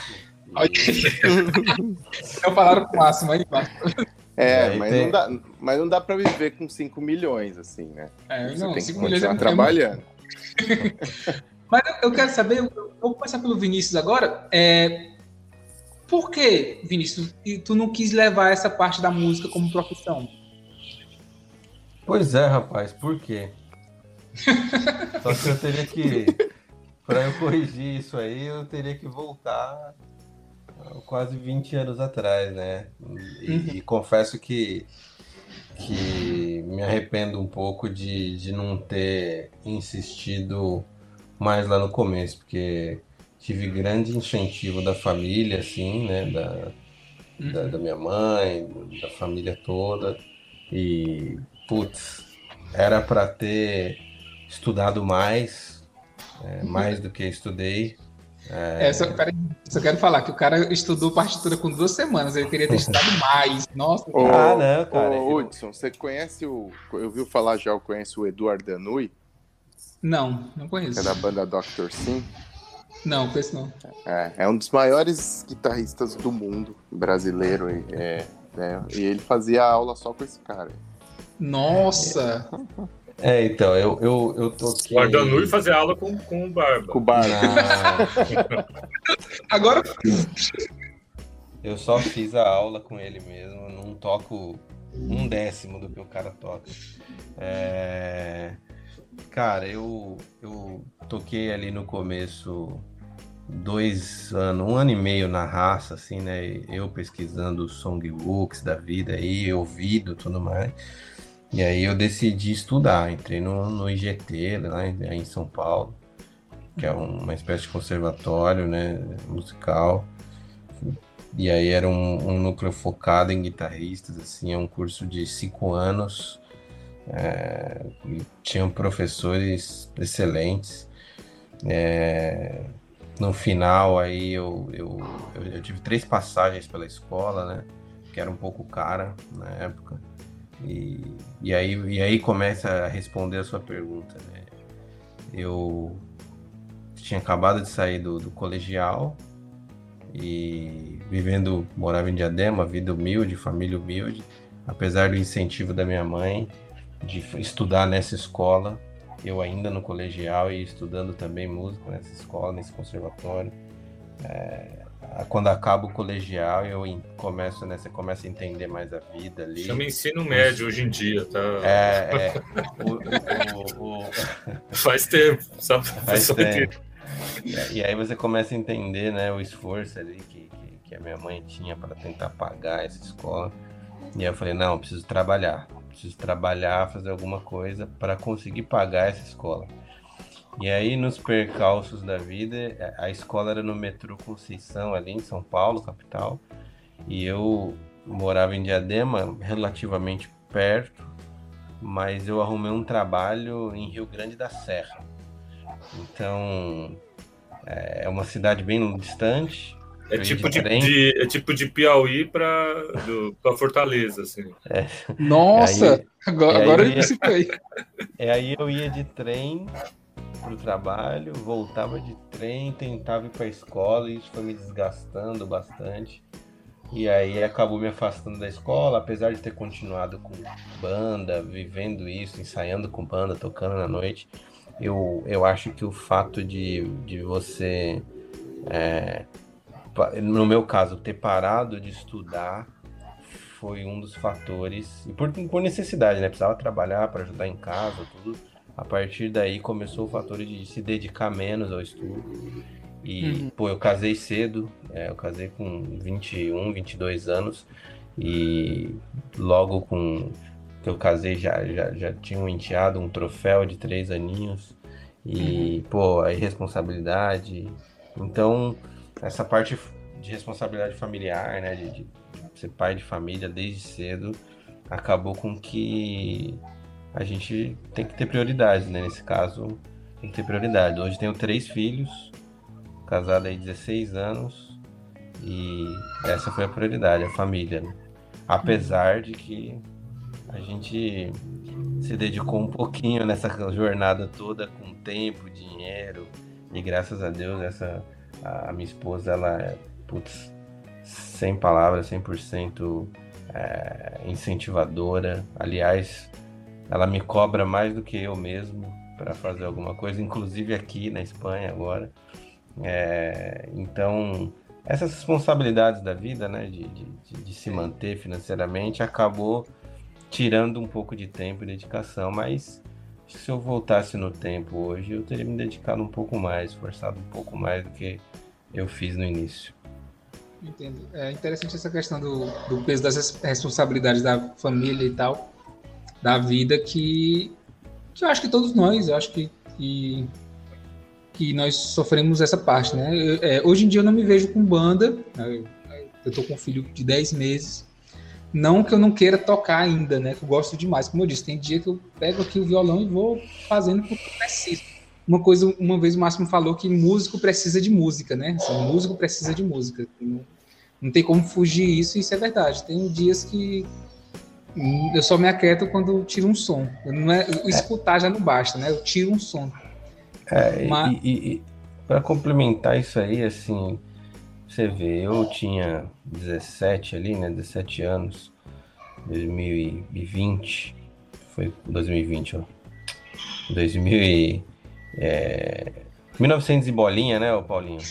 É... é, eu tô, eu tô fazendo as contas aqui, tô achando que. Cara mais velho. Envelhece um pouco.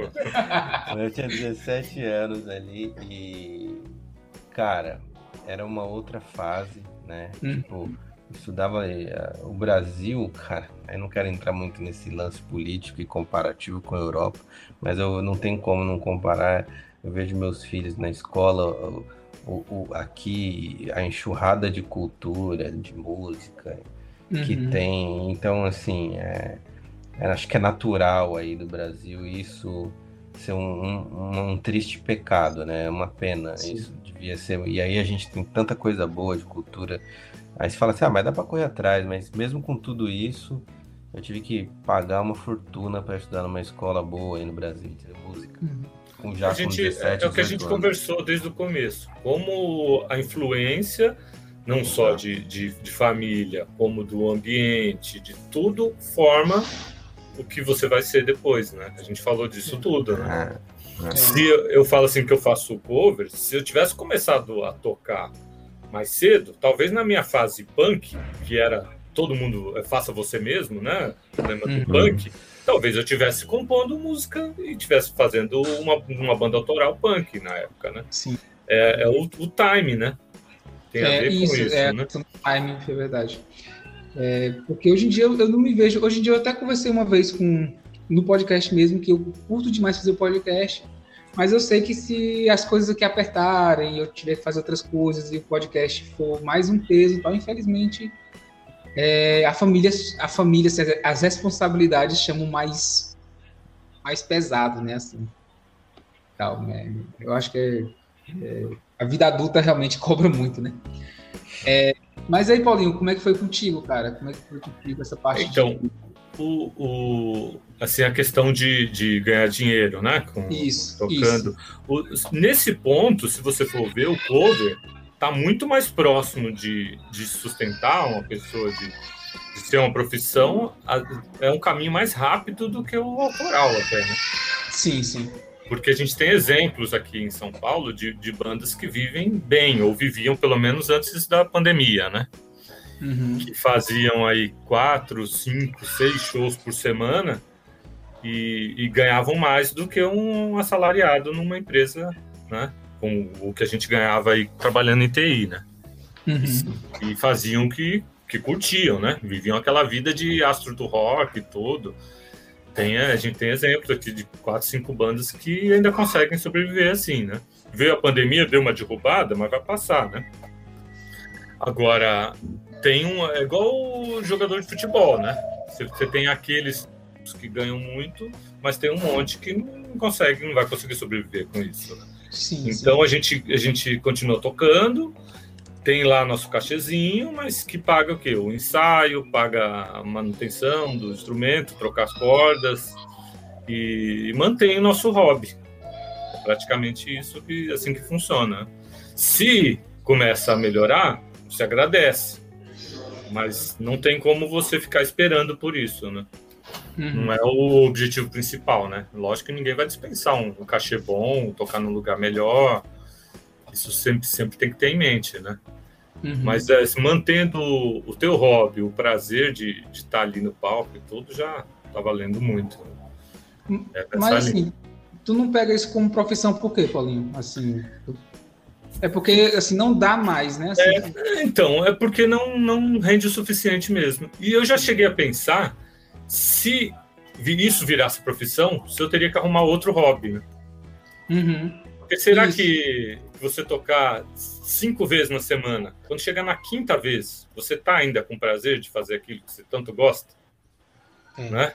Uhum. Você vai lá ter que tocar aquelas mesmas músicas e tal, tá cansado, com os dedos tudo cortado, com as pernas doendo, tá lá em pé três horas de, de show. Será que ainda vai ter o mesmo prazer? Aí você vai ter que arrumar outro, outro hobby, vai pescar, vai, sei lá. Vai trabalhar de TI como hobby. É, né? O hobby agora é. é trabalhar de TI. Então dá um certo receio, assim, de estragar o que você tanto curte, né? Entendi. Então, você quer É. manter, mas ao mesmo tempo você sabe que não dá tanto dinheiro, não depende da gente, né? Uhum. Então é manter o meio termo aí, né? Entendi. E, e você, Máximo, que também é uma.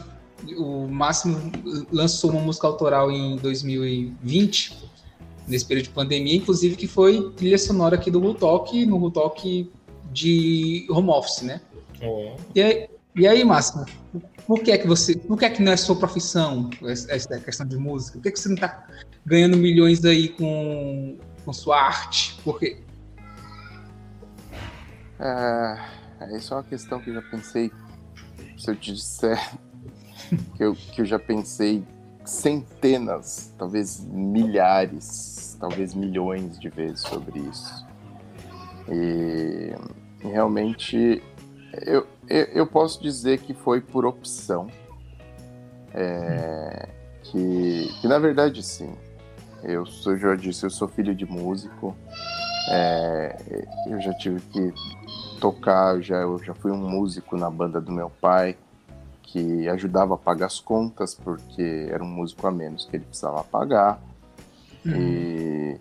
Só que assim, a, a vida de músico, que, do músico que não, que não é famoso, é, é muito difícil. É, é assim, é, setembro, outubro, novembro, dezembro, é, principalmente esses dois últimos meses do ano, é uma maravilha. Você faz, você toca, a gente já chegou a fazer, a ter que ir meu pai com um grupo para um lado e eu com outro grupo para outro lado, por, porque é, era, era, tinha shows contratados dois na mesma hora, assim, sabe? Uhum. Então era muito bom. Mas chegou janeiro, cara é assim, tô falando, falando de serenata, festa italiana. Quem que vai contratar? Quem que vai fazer uma festa italiana em janeiro ou fevereiro, sem que a pessoa tem que é, pagar as contas da viagem do final do ano, tem que botar o filho na escola e pagar rematrícula, tem que pagar o IPVA do carro, tem. Então, assim,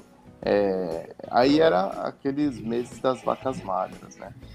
Uhum. E, e, isso foi, foi muito ruim para mim, porque é, eu não queria viver isso.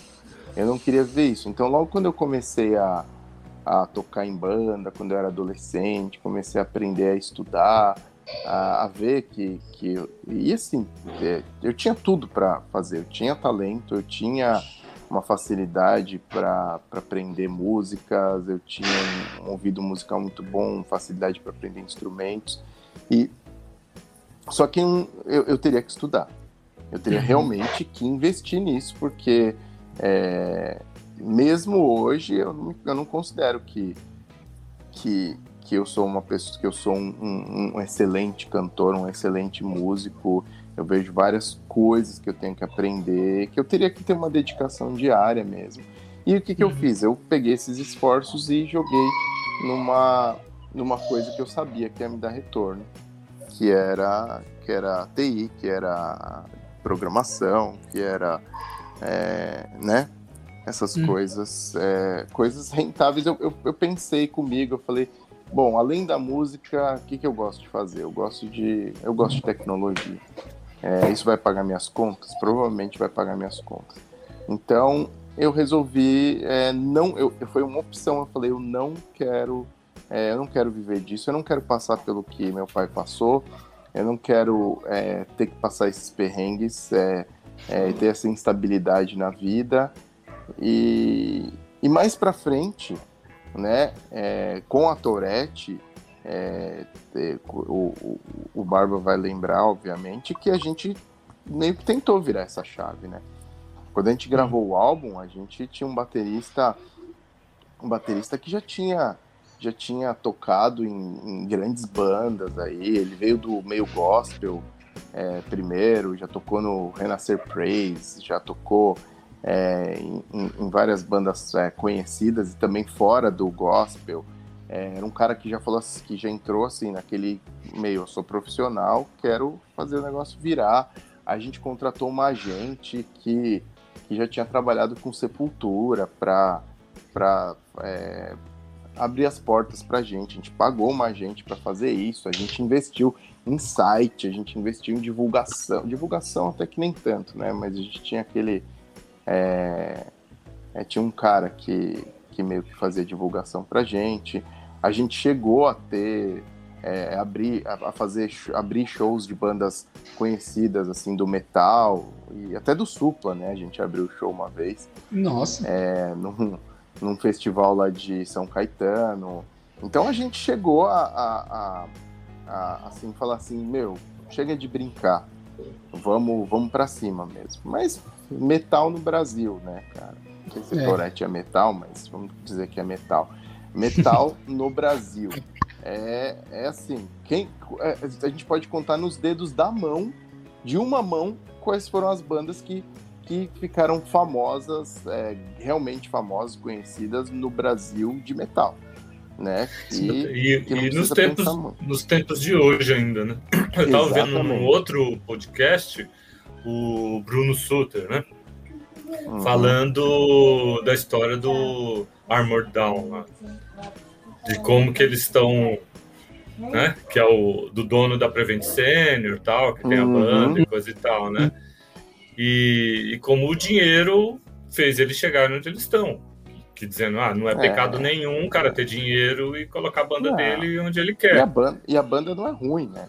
Não a é. Banda não é ruim. Não é. Banda, mas uh, eles tiveram um grande, um grande caminho ali cortado, né? Então, mas isso é. só para dizer que eu, eu virei fã da, da Tourette quando eu vi lá, é, vocês lá no Espaço Som, né? Que vocês lançaram o disco, inclusive com, com esse baterista que eu putz, achei sensacional tudo. Foi, eu fui lá para ver o Máximo cantando de verdade, né? O Hugo falou: não, vai lá, olha, tem um vocalista, inclusive a gente vai lançar o. o era o clipe, né? Que vocês estavam lançando, é, né? Era o lançamento do clipe. Vamos lançar o clipe, eu fui lá e vi. O Hugo é guitarrista, né? Era o guitarrista. É, era o guitarrista que apresentou o máximo para Rock City. Pra... Uhum. E, e, na Ele minha opinião. Saiu, eu fiquei, né? É, e na minha opinião, só o que faltava era, era dinheiro mesmo. Se você tivesse um. Como chegou, chegou num tempo que não tem mais aquela coisa de gravadora, né? A gravadora bancar. Não, eu adorei o som de vocês, eu vou fazer um contrato com vocês. E aí, você, desse contrato, você tem que me entregar mais um, dois discos e tá aqui o dinheiro adiantado. Não existe é, mais. Não existe. não existe. Primeiro você se produz, você se grava, você se mostra. E é. se o cara gostar de você, é, então, não, mas nem isso tem. Não tem mais a gravadora. Então como é que tem faz gravadora, hoje? Né? Ainda tem gravadoras. Tem, não, ainda não, tem a Nuclear Blast, ainda tem mas, a Roadrunner. Mas hoje, com, com, essa facilidade de gravação, não, não, é mais fácil não essa produção em casa? Ou é ou assim, ou é mais complicado entrar no mercado de trabalho? Não, é, é, é a produzir, gravar é, e fazer não é difícil. Assim, uhum. não é, é Dá para produzir em casa, obviamente, não vai ficar a melhor qualidade. Dá para você pagar de de, por um valor acessível. Tanto que uhum. a gente gravou um disco é, inteiro, a gente gravou um álbum, a gente produziu, a gente pagou para mixar esse álbum para captar e foi acessível para gente. É, só que aí a distribu a, a, as pessoas entram nas gravadoras, ou pelo menos entravam, pela distribuição. Uhum. É, porque a gravadora tem muito dinheiro. A gravadora e, e a gravadora vai botar ele na rádio, vai é... botar ele para abrir show, não sei de assim, quem. Assim, o mundo inteiro vai ouvir sua música, só que eu vou pegar 80% do, do que vier de lucro. É, para o cara que não tem nada, é ótimo. É. Mas assim, só para concluir, é, essa tentativa de virada de chave que a gente fez, é, talvez poderia ter, ter dado certo, mas essa pessoa que a gente contratou foi uma decepção, assim, putz, foi, foi, foi a brochada da, da, da, do, quase, isso quase acabou com a banda, assim. É. Tipo, ela não fez absolutamente nada do que a gente teve, a gente teve tinha um contrato tudo, mas ela não fez absolutamente nada. É, ela, ela, ela não fez, né? A gente pagou ela por seis meses e eu não vou falar valor, mas era um valor bem considerável. Uhum. É, principalmente para quem não estava ganhando dinheiro com isso. E não aconteceu nada. E aí o baterista, que era o cara mais profissional da banda, assim, saiu. Aí depois, nossa, aí foi um. Foi, foi realmente um, um, um uma brochada mesmo. Foi uma, uma, uma decepção. A gente terminou esse contrato com ela, assim, a gente sem energia nenhuma, é, uhum. totalmente ah, é, sem vontade. E a gente, só, só porque, assim, de verdade, porque é, eu e o Barba, a gente tinha muita vontade. E aí depois entrou outro baixista, que é o Alemão, que é, que é nosso parceiraço também. Ele entrou com uma puta energia. E a gente gravou o clipe e tal, e a gente continuou ali.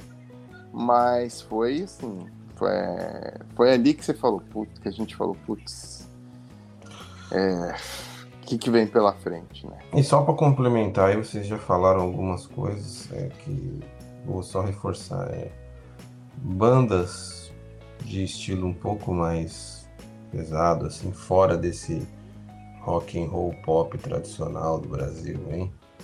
É, vocês falaram, ah, dá para contar numa mão as bandas que, que deram certo, né? Vocês rotularam aí como banda de metal. É, pô, para não falar todas elas, mas provavelmente a maioria dessas que dá para contar na mão, fizeram sucesso fora depois do Brasil, depois voltaram. Né? Uhum. Então, aí a gente, as músicas da Tourette, as letras já são em inglês. Tanto é que nesse meio tempo aqui, nessa brincadeira aqui de, de, de vocês falarem aí que o CD estava vendendo no Mercado Livre, eu entrei, achei o anúncio aqui e tem três perguntas lá no anúncio, assim. Né? Uma delas é pro vendedor, né? Assim, você sabe mais alguma coisa dessa banda? Aí o cara não sabe absolutamente nada. Aí a outra pergunta é, a outra pergunta é, você, você, sabe se essa banda lançou mais algum CD? O cara não sei absolutamente nada. Ele colocou a data lá das respostas. E a, e, e a outra pergunta era, essa banda é do Brasil? Ele não sei. Então assim, é complicado, entendeu? É complicado. Aí no Brasil, para esses, para essa escolha que a gente fez aí de estilo, é complicado. Não teve nem o trabalho. Nem trabalho. E ele podia vender o CD se ele tivesse dado mais informações, né, cara? Pegado que tinha no, na página do Facebook lá, é uma banda conceitual, que blá blá blá. O cara podia ter vendido o produto, cara. Gente, Não. ele dá uma pesquisada no, no Spotify, vocês estão no Spotify, né? Dá, pois dá, é. dá pra ter. E, e, é interessante porque eu curto o estilo de vocês, eu curto pra caramba. É, e, eu sempre curti esse um estilo mais pesado, né? Eu nunca reproduzi, né? Nunca toquei estilo mais pesado e tal. Mas eu sempre curti. E o CD de vocês eu curti uma, é, muito Out of Control, que eu tenho aqui. Eu curto pra caramba, né? Eu, às vezes quando eu tô muito estressado é o CD que eu boto pra trabalhar.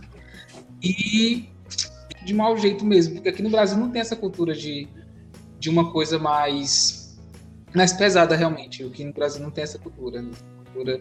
Realmente é o, o, o que o, vocês falaram sobre esse, esse rock mais pop, esse rock mais, sei lá, titãs, é muito mais legião urbana, é muito presente aqui na cultura, né? Eu acho que isso prejudica realmente. É... Nem isso mais, né? É, pois eu fico pensando aqui, eu acho que nem, nem o pop, eu acho que a questão não tá só nisso, porque tem um, um nicho grande e fiel do metal, que seria suficiente uhum. para manter os caras aí vivendo bem, uhum. se, se, se, eles conseguissem né, o espaço que, que, mereciam todo. A questão, eu acho que não, não tá nisso, de, de ser por ser metal e tudo, né? Tá na distribuição. Então. Ah, eu tava conversando com. É, mas o próprio, o próprio fã de metal, ele, ele não quer ouvir coisa nova. Tem ele, ele tá preocupado com a treta do Dave Mustaine com o com o Metallica ainda, ele tá preocupado se o Sepultura, se o Max vai voltar pro Sepultura. É, e, tá, e critica, enfim, a maioria fica criticando as bandas novas que surgem por aí.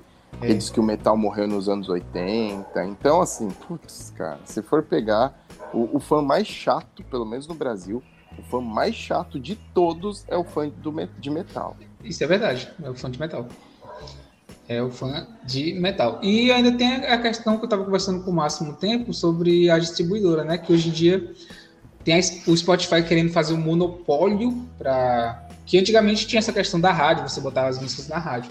Hoje em dia que todo mundo está migrando para o Spotify, o Spotify está criando esse monopólio, né? Tanto de podcast quanto de músicas.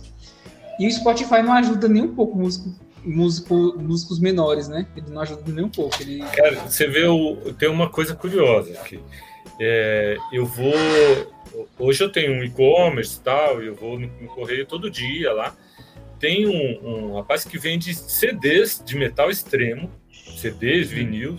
Todo dia ele tá lá com um caixote daqueles de feira cheio de, de, CDs que o pessoal compra pela internet e ele vai lá postar no correio. Então tem fã, fã de metal extremo, muito mais pesado do que o. Sabe daquelas letras que você nem identifica o nome da banda? Uhum. Quanto mais difícil de ler, mais pesado é o som, né? Se você não conseguir ler aqueles rabiscos tudo, é porque o som é mais pesado ainda. Isso é verdade. E, e existe um nicho que é fiel Entendeu? Há uma, um, uma questão aí que tem que se observar. Então existe esse nicho. E, e o cara continua comprando disco de vinil, CD, entendeu? Não tá ouvindo o Spotify e tal, suficiente para sustentar o cara que vende CD e para sustentar a banda que faz ali ainda. Eu tô impressionado com isso aí, porque é, é realmente a pessoa tá pagando por um vinil ou um CD. É. Tá escutando. Tem esse, eu conheço um, um, tem um amigo que vende vinil, tem uma, uma, conhecida de Facebook que ela posta lá segunda-feira, ela atrás de uma pilha de, de CDs que ela vai postar no correio. Existe. São nichos. Só que como o Brasil é tão grande, tem um público tão grande, um nicho é. pequeno é suficiente para manter, pagar suas contas. Né?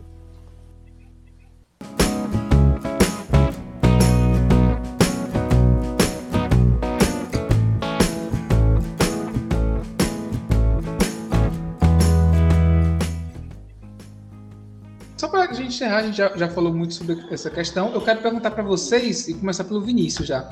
Vinícius, cara, um conselho que tu dá para o um músico que vai começar agora, assim, o músico vai começar hoje. Quem, quem tá escutando podcast tem sonho de ser músico, sonho de ser banda e tal. Qual é o que você dá para ele hoje?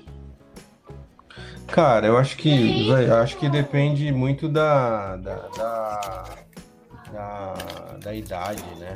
Eu acho que depende muito de quando o cara tá começando, mas se o cara é jovem, cara, é, é, saindo aí da adolescência, é, ele, ele, ele tem que estudar muito, insistir muito e, cara, tem que ser muito perseverante, assim, porque aí no Brasil, falando de Brasil, né? Ele, ele, vai ter muitas dificuldades, ele vai ter muitos Independente do estilo, né? Eu acho que o Brasil ele tem muita dificuldade de infraestrutura, de, de, de crença assim mesmo na, na, eu digo na música, na arte, né? Tem muito preconceito. Falando da nossa área de metal aí, ela é muito, é como o Máximo falou, é o fã mais chato aí, né? Então, é, vai ter muita dificuldade, mas assim, o conselho é estuda muito, seu instrumento. Assim, na nossa área rock and roll, grandes caras aí, eles praticavam muitas horas por dia e, e se inspiravam muito, transpiravam muito para chegar onde chegaram. Digo até pessoas assim de Estados Unidos e qualquer outro país. Então, estudem muito música e esse é o, esse é o maior conselho. É, viva música muito, o máximo que cons conseguir, porque acho que é, esse tempo dedicado à música, assim, vai acabar levando ao sucesso tranquilamente, assim, entendeu? Se tiver o máximo de tempo possível dedicado à prática, estudo, à vivência de música, esse é o maior conselho. Se for possível, desde jovem, apartar aí as dificuldades que a vida impõe e conseguir viver de música, viva de música é, o máximo que você conseguir respirar de dedicação, faça isso que com certeza a pessoa vai conseguir o sucesso. Entendi. E aí, Paulinho, um conselho aí para os músicos, quem quer formar uma banda, cara? Olha, acho, é, acho que o lance é fazer com prazer, cara. Com verdade, né? Você uhum. se entregar de verdade aquilo e você fazer o que você está curtindo mesmo. Não apenas com, com uma ideia de vou montar uma banda para ganhar dinheiro. Uhum. Né? Aí já começou errado, né? Isso, Seja autoral ou cover, ah, vou fazer isso para ganhar um troco aí. É, faça porque você curte mesmo, porque aquilo que você tem essa paixão, é, você vai arrumar tempo para fazer. Eu lembro que eu chegava do trabalho 10 horas da noite, depois de duas horas de trânsito, e ia tocar, porque eu estava uhum. apaixonado por aquilo e arrumava tempo. Agora, se você faz porque aquilo é um trabalho, você não vai ter essa motivação para fazer. E, consequentemente, acaba não, não, virando, entendeu? Porque você não tem motivação suficiente, você não tem paixão suficiente. Se puder ter um plano B, tenha também, porque tá aí a, a pandemia para provar que não dava para para jogar, apostar todas as fichas, como que dizem, né? Colocar todos os ovos numa cesta só, né? Uhum. É, mas o tempo que você se dedicar à música, que você faça com paixão e mantenha ali seu plano B um caso de, um, de, uma emergência como essa da, da pandemia. Né? Esse é o conselho que eu, que eu, se eu puder dar, né? Se eu tiver essa moral aí. Né? é, é, é interessante essa questão do, de hobby, né? Que eu acho que quando a pessoa faz um hobby pensando em ganhar dinheiro naquilo, eu acho que a pessoa já está começando errado, né? É isso, é. é. E se você for ver a, a, a, biografia de tantas bandas famosas, a maioria não, não fez com a intenção de ganhar dinheiro. Era um uhum. bando de moleque que vivia junto, tanto no Brasil como fora. Pode Sim. ver todas, essa parte da história se repete. Era, geralmente estavam na escola, estudavam junto, curtiam as mesmas coisas e se encontravam quase todo dia que é difícil nos dias de hoje. Isso Márcio falou, ah, se encontrar uma vez por semana no estúdio. Isso atrapalha muito, eu, na minha opinião, a banda. Porque você, uma banda autoral, ela precisa viver junto para ter história. Ajuda uhum. na criatividade, para o cara ter história e, e, e criatividade para escrever as músicas, né? Uhum. Sei lá, se fosse, se tivesse uma banda com o Máximo, eu ia escrever das histórias do dia que ele chegou atrasado, do dia que ele tropeçou no, no microfone. E, e, isso acaba virando música, igual os Raimundos faziam, né? Sim. Só de eu tropeçar no microfone já dava um álbum. Cara, me tirou a frase da minha boca, cara. Mas, mas... É, então, mas é, é isso a criatividade.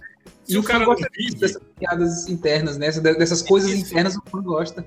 Isso, dos que os caras faziam música de, da estrada, quando eles estavam na estrada, que é as coisas que aconteciam. Se você uhum. vai lá com aquela fórmula pronta, não, vamos escrever uma música que vai ter isso, isso, isso, tá, tá, tá, aí vira mais do mesmo. E o diferencial uhum. no, no, Brasil era a letra criativa, porque a parte Sim. instrumental, a maioria das vezes era uma, uma cópia do, do que a gente ouvia fora, né? Sim, sim. Se não fosse a, a parte criativa da letra, não ia ter nada, né? todas essas bandas dos anos 80 que a gente falou aí de rock nacional, pega só o instrumental delas. Ia ser uma cópia de fora, se não fosse a letra criativa, né? É, isso é verdade. Pegando um pouco do que o Paulo falou aí, é... pô, uma banda autoral para querer chegar a algum lugar, cara, precisa disso que ele falou, né? De, de, de, de deixar essa verdade aparecer aí. E unindo um pouco com o que eu falei, eu, eu, eu falava para os caras da banda, assim, eu falava assim, meu, o ano tem 365 dias. Se a gente já conseguir ensaiar pelo menos uma vez por semana, ou sábado, ou domingo, ainda é pouco. Então, é. Porque, pô, que resultado que você quer ensaiando 50 vezes no ano, 40 vezes no ano? É todo dia, todo dia. Aí sai alguma coisa. É por isso que é mais fácil montar banda na adolescência, né? Que assim, é, no início da adolescência. Tem todos os problemas e as responsabilidades do, da vida adulta e dificulta muito. É. E aí, Máximo, um conselho aí para essa geração que não é cringe? Meu conselho é vai estudar TI, você ganha mais. é, brincadeiras à parte, eu acho que é, é, entre nisso pelos motivos certos faça com paixão, se divirta. Não entre pensando no dinheiro, mas também não toque de graça.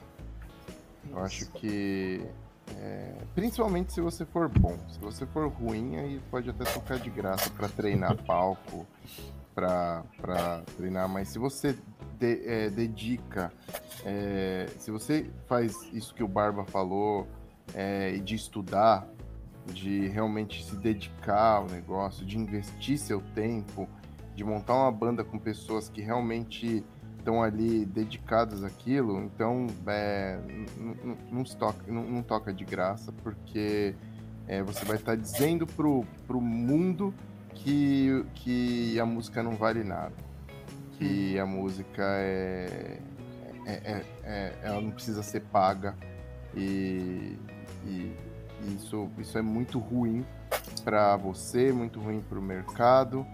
É, então, assim, o mercado já é muito concorrido, já tem muita gente. É, assim, eu acho que tem que sonhar mesmo. Se, se o seu, seu objetivo é viver de música, ou estourar, ou ser famoso, tem que sonhar, tem que acreditar, tem que fazer com, com, com, com todo o coração, com toda a dedicação.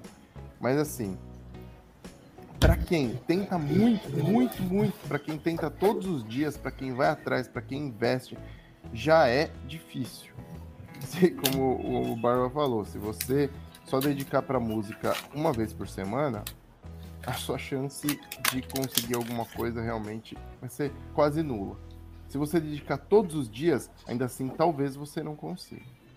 Uhum. Então, assim, é, faça porque você ama, ama mas não, não, não, não, não joga sua arte no lixo, é, tocando de graça ou dando tudo de graça para as pessoas, porque aquilo te custou. Mas também não acho que você é o Guns N' Roses e achando que você vai chegar lá e, e, e o cara tem que te pagar um cachê de 5 mil reais e achar público para você. É, tem a noção, também... né, Márcio? Tem, é, tem noção que ter noção, porque o pessoal fala assim, ó, é, do, os donos de bar é, quer que a gente leve a galera, mas assim, é, existe uma, uma razão porque o, o, o cachê do, do Iron Maiden é, é 500 mil dólares. É porque, falando a grosso modo, levando isso para a realidade do underground, é porque eles levam público. Uhum, então, é, também tem o outro lado, né? Então, assim. Isso. Fica...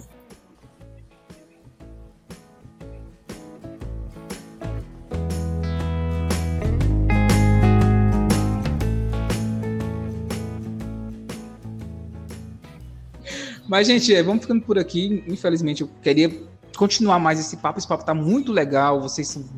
Nossa, tá muito bom. Mas eu entendo essa questão de horário, difuso e tal.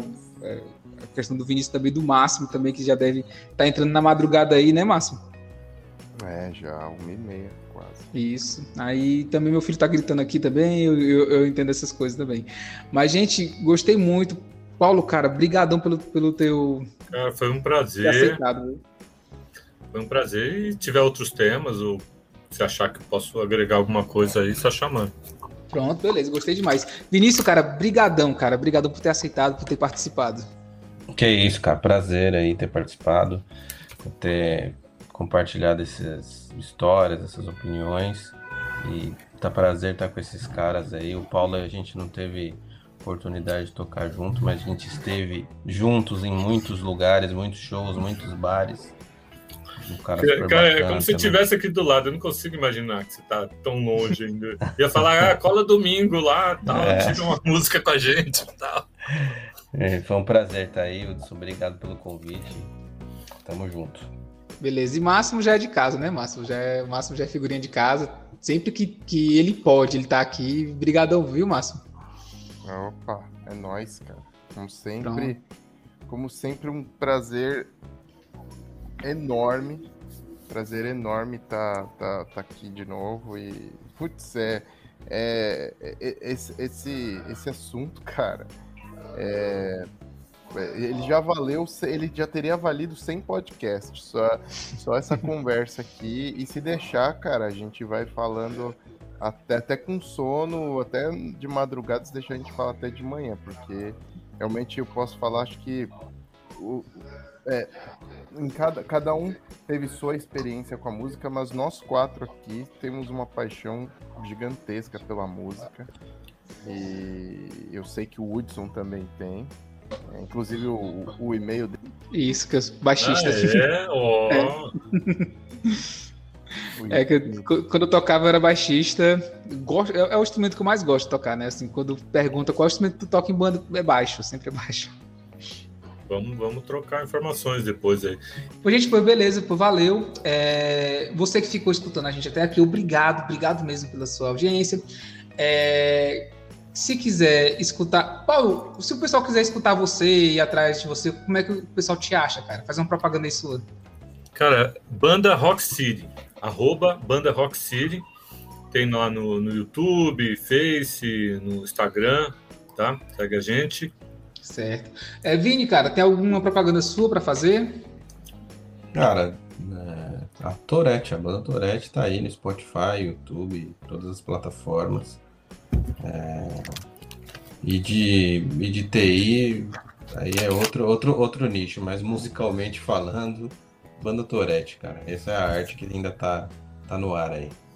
Beleza. E aí, Márcio, propaganda sua? Bom, é, os caras já falaram minhas, minhas duas bandas aí, uma que já não faço mais parte, mas a Torete, cara, é... hoje eu vou, para não tirar o foco, cara, é isso, é banda Torete e ouçam que, pelo menos para mim, acho que vale a pena. Beleza, eu vou botar na descrição, tanto a Rock City, a descrição da, quanto da Tourette, viu? Pois, gente, brigadão, obrigado, obrigado você que ficou até agora. É, você que está nos escutando, quiser sugerir temas, gostou do tema, falar com o pessoal, vai lá no Instagram do Rutalk, que é Rutalk Podcast, a gente está no, no, Instagram. Fala lá com a gente no DM, dá uma curtida, manda uma mensagem e a gente responde, viu? É, obrigado a todos e tchau. Tchau. Tchau, tchau. tchau.